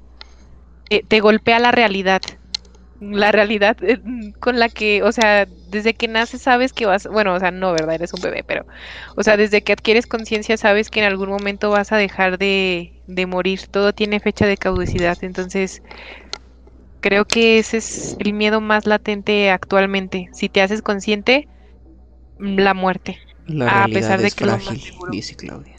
Por ahí. ah, esquizo eres tú. No, es que que decía, es el acto, ¿cómo decía? No sé, es el mayor acto suicida del ser humano. Pero en general, bueno, en general, si no fuera por esta época, estos dos años de pandemia donde eh, hemos tenido como la muerte cercana, es donde y donde nos damos cuenta de que somos vulnerables y mortales. Pero en general yo creo que la cultura es de sentirnos inmortales, ya que no estamos tan en contacto con estos casos, ¿no? Como, como dices, Claudia. Eh, entonces, pues no sé, estamos en tiempos extraños en donde, en donde deberíamos de, de, de no sentir la muerte tan cercana y de repente llegó una pandemia y, y nos hizo reconsiderar y reflexionar de nuevo, reflexionar lo ya reflexionado anteriormente, etcétera, etcétera, sobre la muerte. Es que convives con ella a diario. Eh, la Mm, tienes. Sí, a- pero Sí, de ciertamente ten- tenerla a diario como que te hace indiferente. Entonces, por eso como Sí. que al mismo tiempo, aunque esté ahí a diario y aunque haya choques de- a diario, etcétera, etcétera, en tu ciudad, en, en- que, que escuches los accidentes desde tu casa, etcétera. Si de, vives en ah, Tamaulipas, por ejemplo. Es como de, ah, ok, un choque y ya. Pero tener como la pandemia y como de repente familiares que mueren o personas cercanas es como de wow. Entonces, pues la muerte está Sí. más cerca de lo que pensamos. Es, es lo que, o sea, lo que estaba hablando. em, es un, lo- o lo inclusive lo que acaba de citar Alan, que, que nacer es el suicidio del hombre o algo así, o más grande del hombre, porque pues es algo que tienes, es, es algo con lo que estás a diario, todos los días, todos los días, pero igual, no, no eres consciente hasta que te pasa. Y aplica en muchos temas, pero en este en especial sobre el ocultismo y todo eso, es Sí, el velo de la muerte lo tienes en, En en la este cara. puede ser tu última oportunidad. en los demás puede que Exacto. se te pase y ah, no pasa nada. A la siguiente. Exacto, esta eh, igual es como algo muy interesante, bueno, no tanto, porque cómo es que el día de hoy puedes estar aquí y mañana es un azar porque no sabes si vas a despertar o si despiertas y te va a pasar algo. Creo que eso es lo, lo interesante de la vida y creo que, no sé si han visto, um, lo voy a decir en español porque la neta no me acuerdo cómo se llama en inglés, pero creo que es Amor, Robots y no sé qué de Netflix, que es como estilo... Death, Love, Death, Love and Robots, sí. eh, Eh, ¿esa? muerte, amor y Hay un robots, capítulo, sí, hay un capítulo en especial que habla sobre una sociedad que mm, descubre alguna cura para vivir en la eternidad. La única regla es que no tengan hijos. Eh, ¿por qué? No me acuerdo, pero es la única regla. Entonces, las personas viven en una élite rodeada de esta eternidad. Entonces, al finalizar el capítulo, el protagonista eh, se muere. Porque, ah, o sea, viven eternamente, pero no son inmortales. Esto es muy importante de aclarar. El protagonista muere protegiendo a una persona que decide criar un, una hija y cuando le pregunta el protagonista a esta mujer que por qué lo hizo, ella le dice que ha vivido 233 años y todo es igual. Cierra el capítulo, se muere el protagonista, pero en su deceso empieza a sentir cómo la lluvia golpea su cara. Y para mí era como un mensaje muy importante de que es necesaria la vida del humano, o sea, ser efímeros, porque al fin de cuentas eso somos. O sea, a lo mejor hay personas que son longevas y todo, pero en realidad todo se, se reduce a ser efímero, porque en un momento se acaba. Ya no hay más. Todo es cíclico. O parece ser Ujú. cíclico. Sí. Como Y dijo- ese, o sea, es- me gustaba mucho ese capítulo por eso. Mm. Justo, justo esa filosofía que acabas de decir me, me recordó lo que dijo Marco Aurelio. Que dijo: Solo el hombre cobarde teme morir. Teme morir. Porque el sabio sabe que no importa si vives un día más o mil años más. De todo. La vida es igual. Y va a seguir siendo igual en mil años. O se repite. Entonces, por eso como que no, no importa morir el día de mañana, etc. Porque sabes que... Justo eso, ¿no? La, todo ha sido, todo va a ser igual, como, como decía ese capítulo que mencionaste. Es como en la tribu, había una tribu que veía, o sea, ellos no veían el pasado, o sea, si, si tú pones a una persona pues parada y en la espalda normalmente vemos al pasado, ¿no? Como algo que ya pasó, o sea, algo que ya lo vimos, y enfrente al futuro.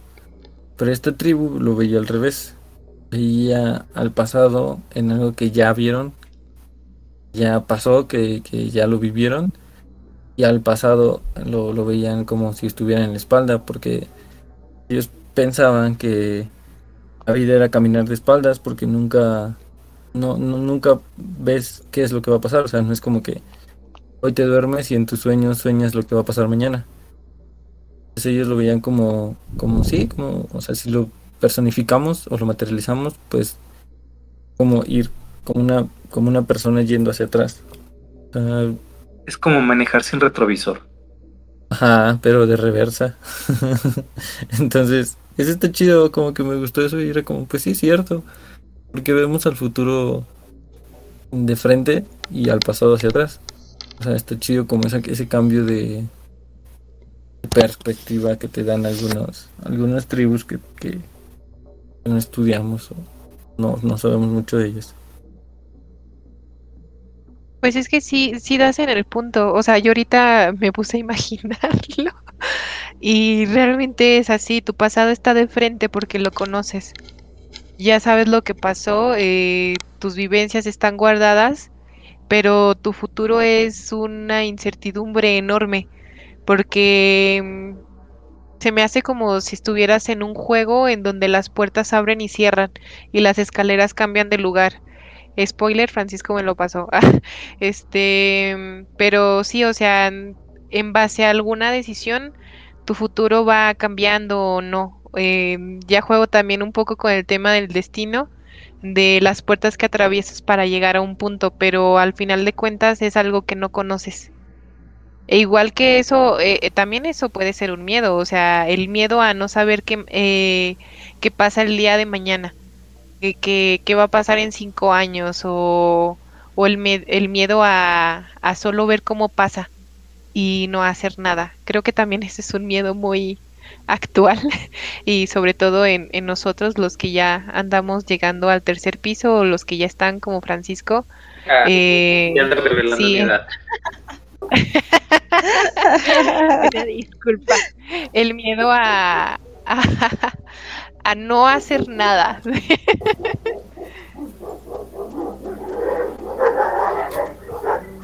o a los no, no manches. Sí, Se te va a aparecer la llorona. Ay, ya, ya, convocamos a los espíritus. Muy bien. También por acá están empezando a ladrar. Por eso me, ah. me, silencié porque quise ver que todo estuviera bien. Porque se empezaron a escuchar ruidos y fui los a ver que estuviera en orden cuando se ponen a maullar los gatos. No, cállate. mi, mi, mamá decía, mi mamá dice pues que, que, cuando los perros ladran, o sea, obviamente no es cierto, ¿verdad? Pero adultos que te quieren asustar. pero que cuando los perros, no cállate, ladran en la madrugada o aullan, es que están viendo a la muerte. Entonces, de hecho sí. los perros ladran, señal de que avanzamos. Dijo Don Quijote. Un no, porque se están peleando entre ellos. Usted juzgue. Depende. Ven a la muerte, avanzamos o se pelea. No, sí, en, mi casa sí se creía eso. Pues es que es, las creencias también es algo muy interesante eh, dentro de, de, este mismo tema, porque mm, es como dar risa, pero algo que realmente hacen en tu casa, ¿no? O sea, como eso de que, mm, por ejemplo, en, en mi casa, y voy a ser sincera, no sé por qué sigue ahí, pero en mi casa entras y la puerta está llena de santos que para que protejan tu casa. Actualmente vivo sola, ya no está mi mamá, que tenía esa creencia, pero no, no, no, no los quito. O sea, no creo, pero se mantienen. Es como el gato que no sabe si está vivo y muerto a la vez, pues mi casa es, el... es como el chiste que cuenta Sisek, ¿no? Que dice que está que hay un científico en su casa y está con un amigo. Y el amigo ve en la pared una herradura en la puerta. Y le dice, oye, tú eres científico, ¿a poco crees en, en esas teorías, en esas supersticiones? Dice, por supuesto que no soy científico, ¿cómo voy a creer en eso? Mm, entonces, ¿por qué lo tienes colgado en la pared? Ah, es porque dicen que funciona.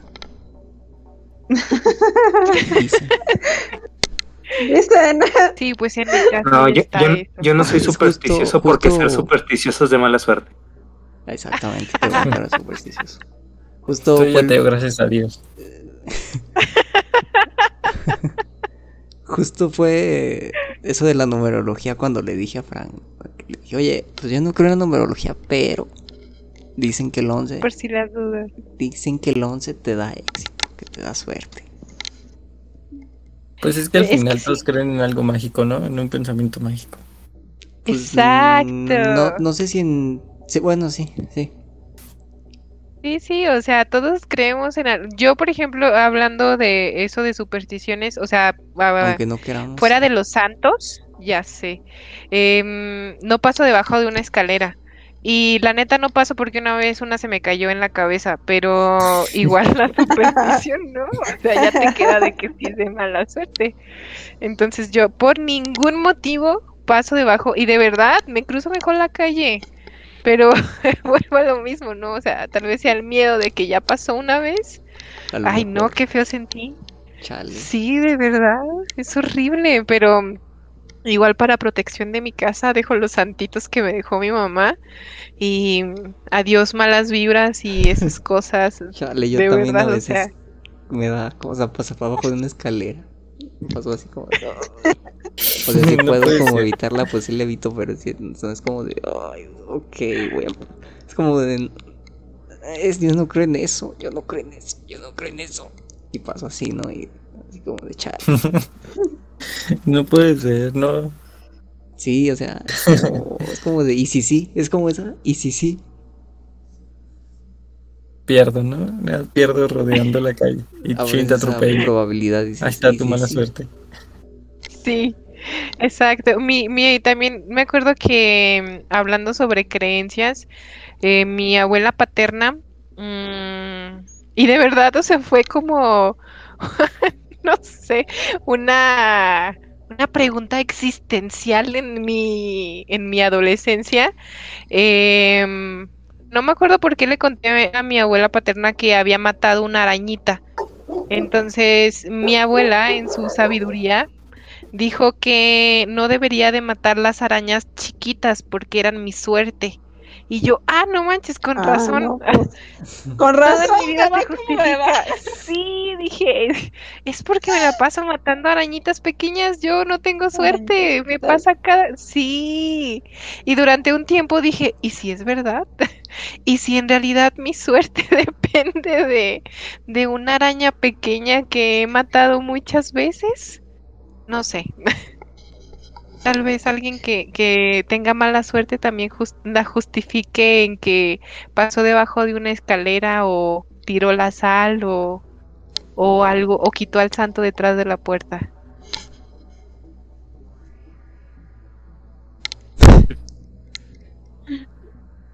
Bueno, ahí ya serán otras supersticiones.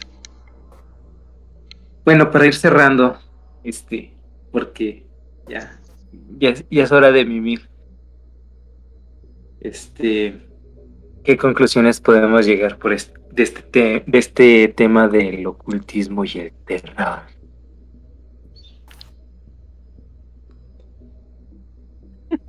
¿Conclusiones? Bueno. Reúnanse en equipos de dos. Ajá, reúnanse en equipo de dos y, y, y, y díganme a, a, a, a, qué ¿A qué idea llegaron ahora que, que, acabamos de escuchar algunas ideas, algunas historias tenebrosas? Sí, que acabamos de. Yo tengo una, yo tengo, yo tengo una. ¿Tienes una historia? No, tengo una conclusión. yo tengo una historia.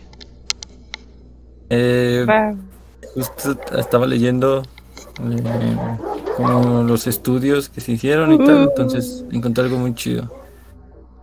Eh, una opción para explicar por qué las personas creen en lo paranormal es que surge como resultado de un sesgo cognitivo. Los sesgos cognitivos son atajos que emplea nuestra mente para resolver problemas diarios sin que nos demos cuenta. Al igual que ciertas creencias pueden aparecer en toda la población, ya que son consecuencia de nuestra evolución como especie. En concreto, un sesgo cognitivo de interés para este tema es la ilusión casual. La ilusión casual consiste en la percepción ilusoria de una relación causa-efecto allí donde solo existen coincidencias. Por ejemplo, un estudiante podría vestir de color rojo, podría pensar que vestir de color rojo le traerá buena suerte en los exámenes, únicamente porque en el pasado obtuvo buenas notas tras estrenar una camisa de ese color. Las ilusiones casuales de este tipo podrían ser el origen de las supersticiones y de otras creencias, entre ellas las paranormales. Eh, esa es mi conclusión.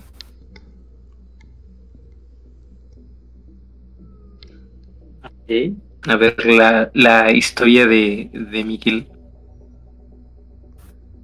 Les iba a contar un cuento, pero mejor no.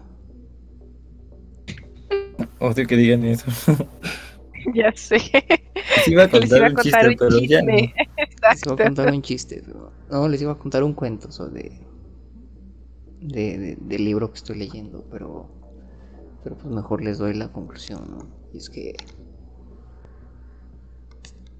yo creo que el terror, el miedo, o el terror se puede generar desde la anormalidad, lo diferente, e intentarlo colocarlo como normal y exhibirlo así. Creo que así es como...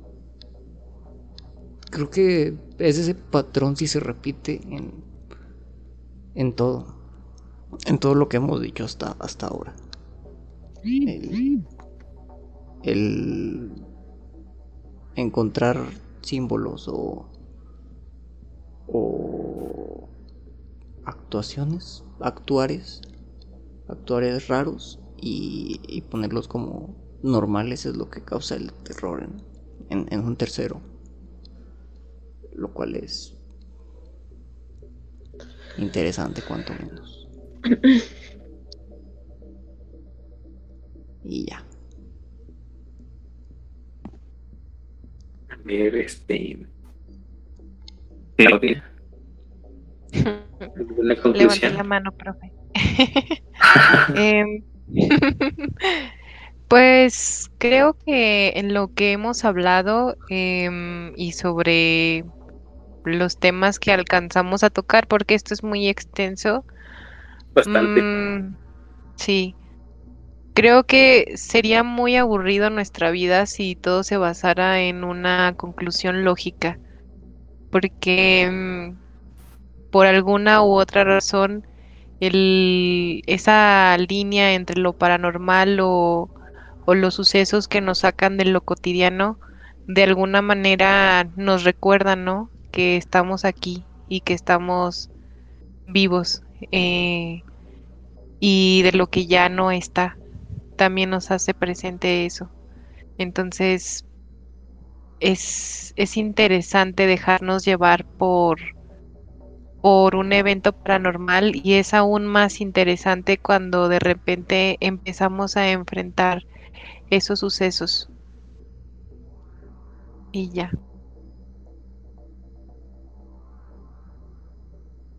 Tíense todo siempre.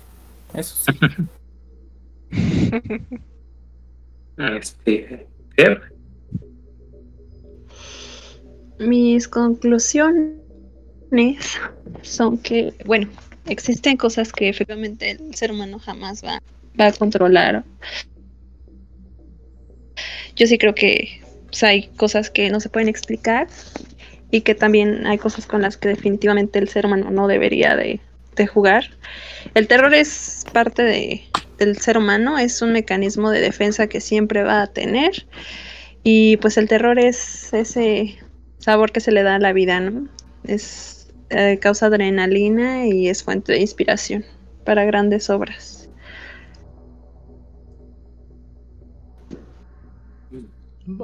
Ah, recomendaciones. Parde. Yo tengo una muy chida. Se llama Las neuronas de Dios. Eh, es un libro de Diego Golombek. Eh, no es como, como la pelea entre la ciencia y, y em, eh, la ciencia y Dios, sino que te explica el por qué la gente cree en ciertas cosas basándose en la, en la, en la ciencia. está muy chido de por qué la gente es espiritual, por qué la gente tiene una religión, por qué este, la luz al final del túnel, todo eso te lo va explicando conforme a, la ciencia. Entonces está muy chido, se llama Las neuronas de Dios, de Diego Golombek. Eh, por ahí tengo el, el, PDF obviamente descargado eh, legalmente y comprado y todo eso. Entonces si lo quieren, pues ahí mándenos un mensaje y se los paso. Y bueno, yo de recomendaciones de cine este, está Espiritismo, que se enfoca muy bien en el ocultismo, y Veneno para las Hadas, que realmente combina elementos, si bien no del terror, eh, combina elementos psicológicos bastante buenos desde una perspectiva infantil.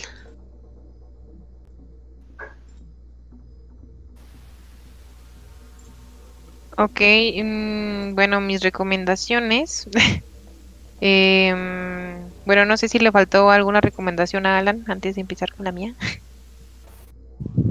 No, ya. Eh, ya para irnos a mimir.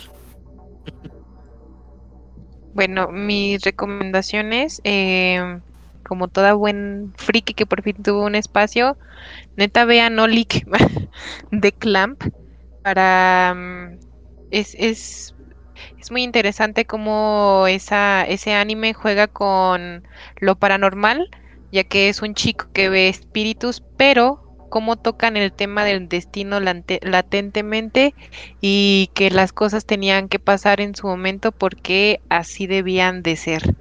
Entonces, por favor, véanla. o para platicar con alguien sobre Olik, por favor.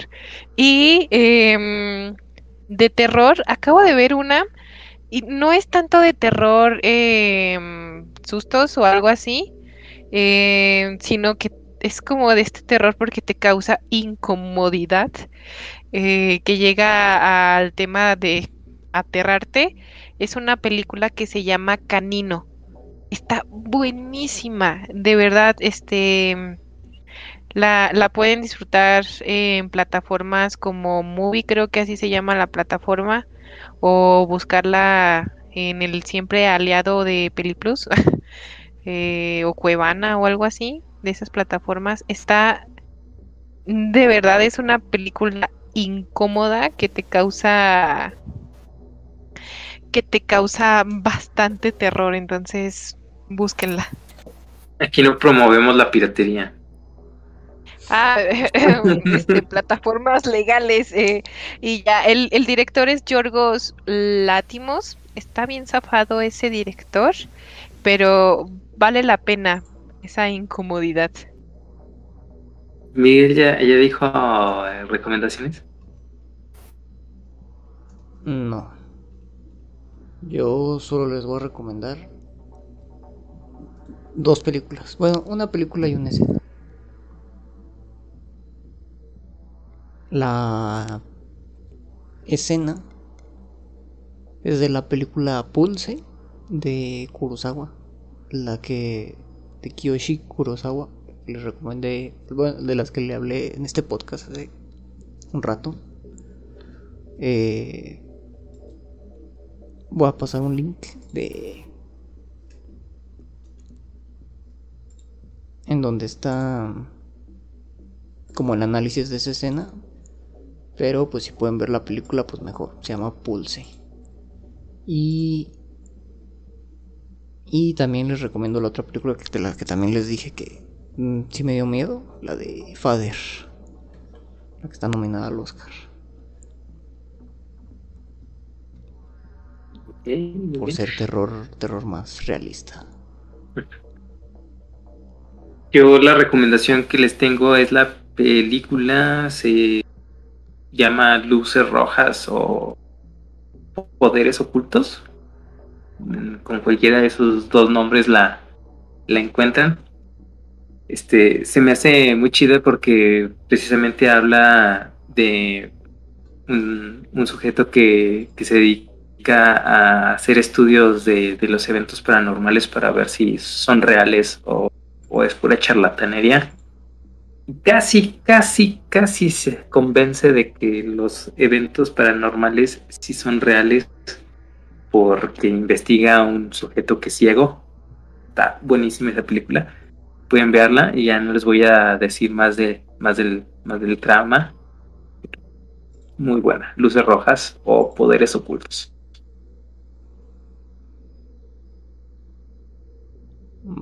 Pues, si tienen algo más que decir.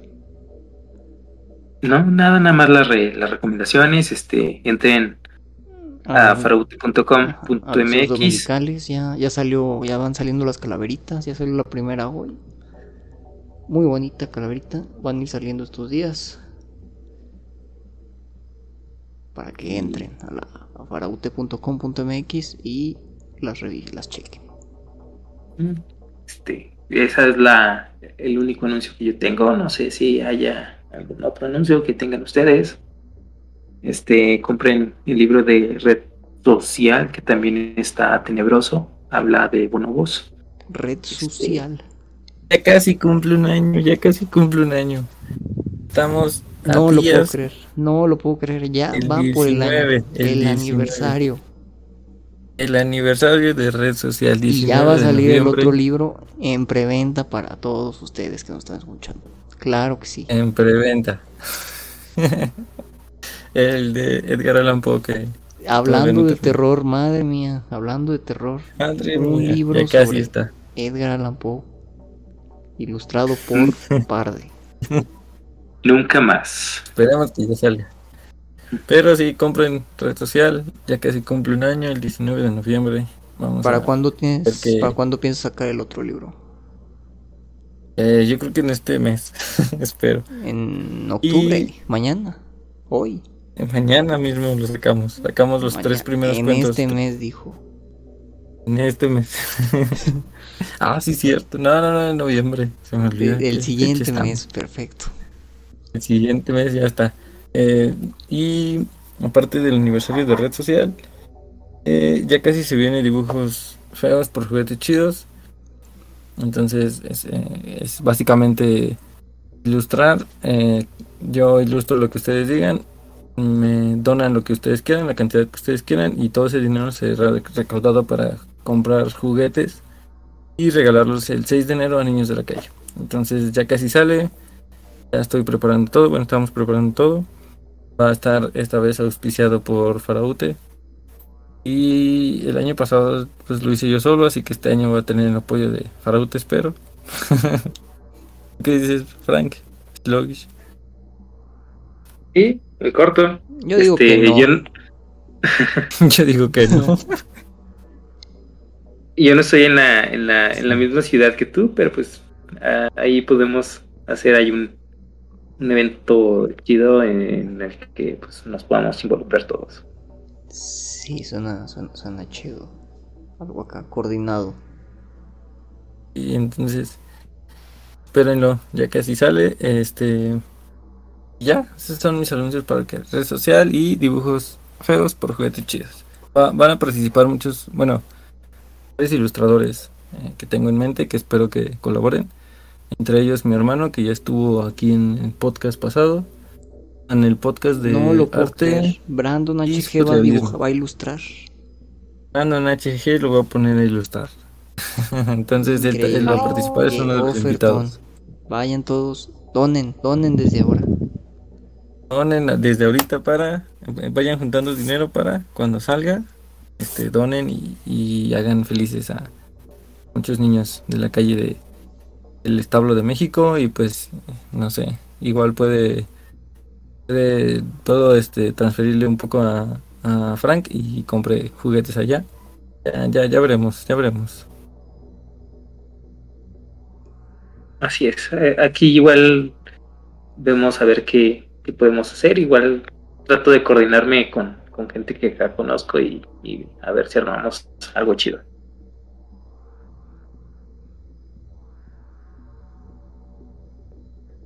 Y, y, ya. Pues ya, ya es hora de mimir. Pues, Muchas gracias. Si es que, si es que podemos, si es que podemos, porque. Si es que podemos dormir, yo no voy a poder dormir, ya. Ya lo sé. Sí, ya sé, yo tampoco. Saludos a, Brenda, Cariana, que nos escuchó hoy. Saludos Gracias a Brenda por escuchar. a Josué. Y otro saludo a, a Betsaida, que nos pidió saludos. Saludos también a, a Kaisen, que, que es el, el patrón de todos. Saludos. Y pues nada. Besitos en el pezón izquierdo, que es el más cercano al corazón, y que descansen. Bye. Bye.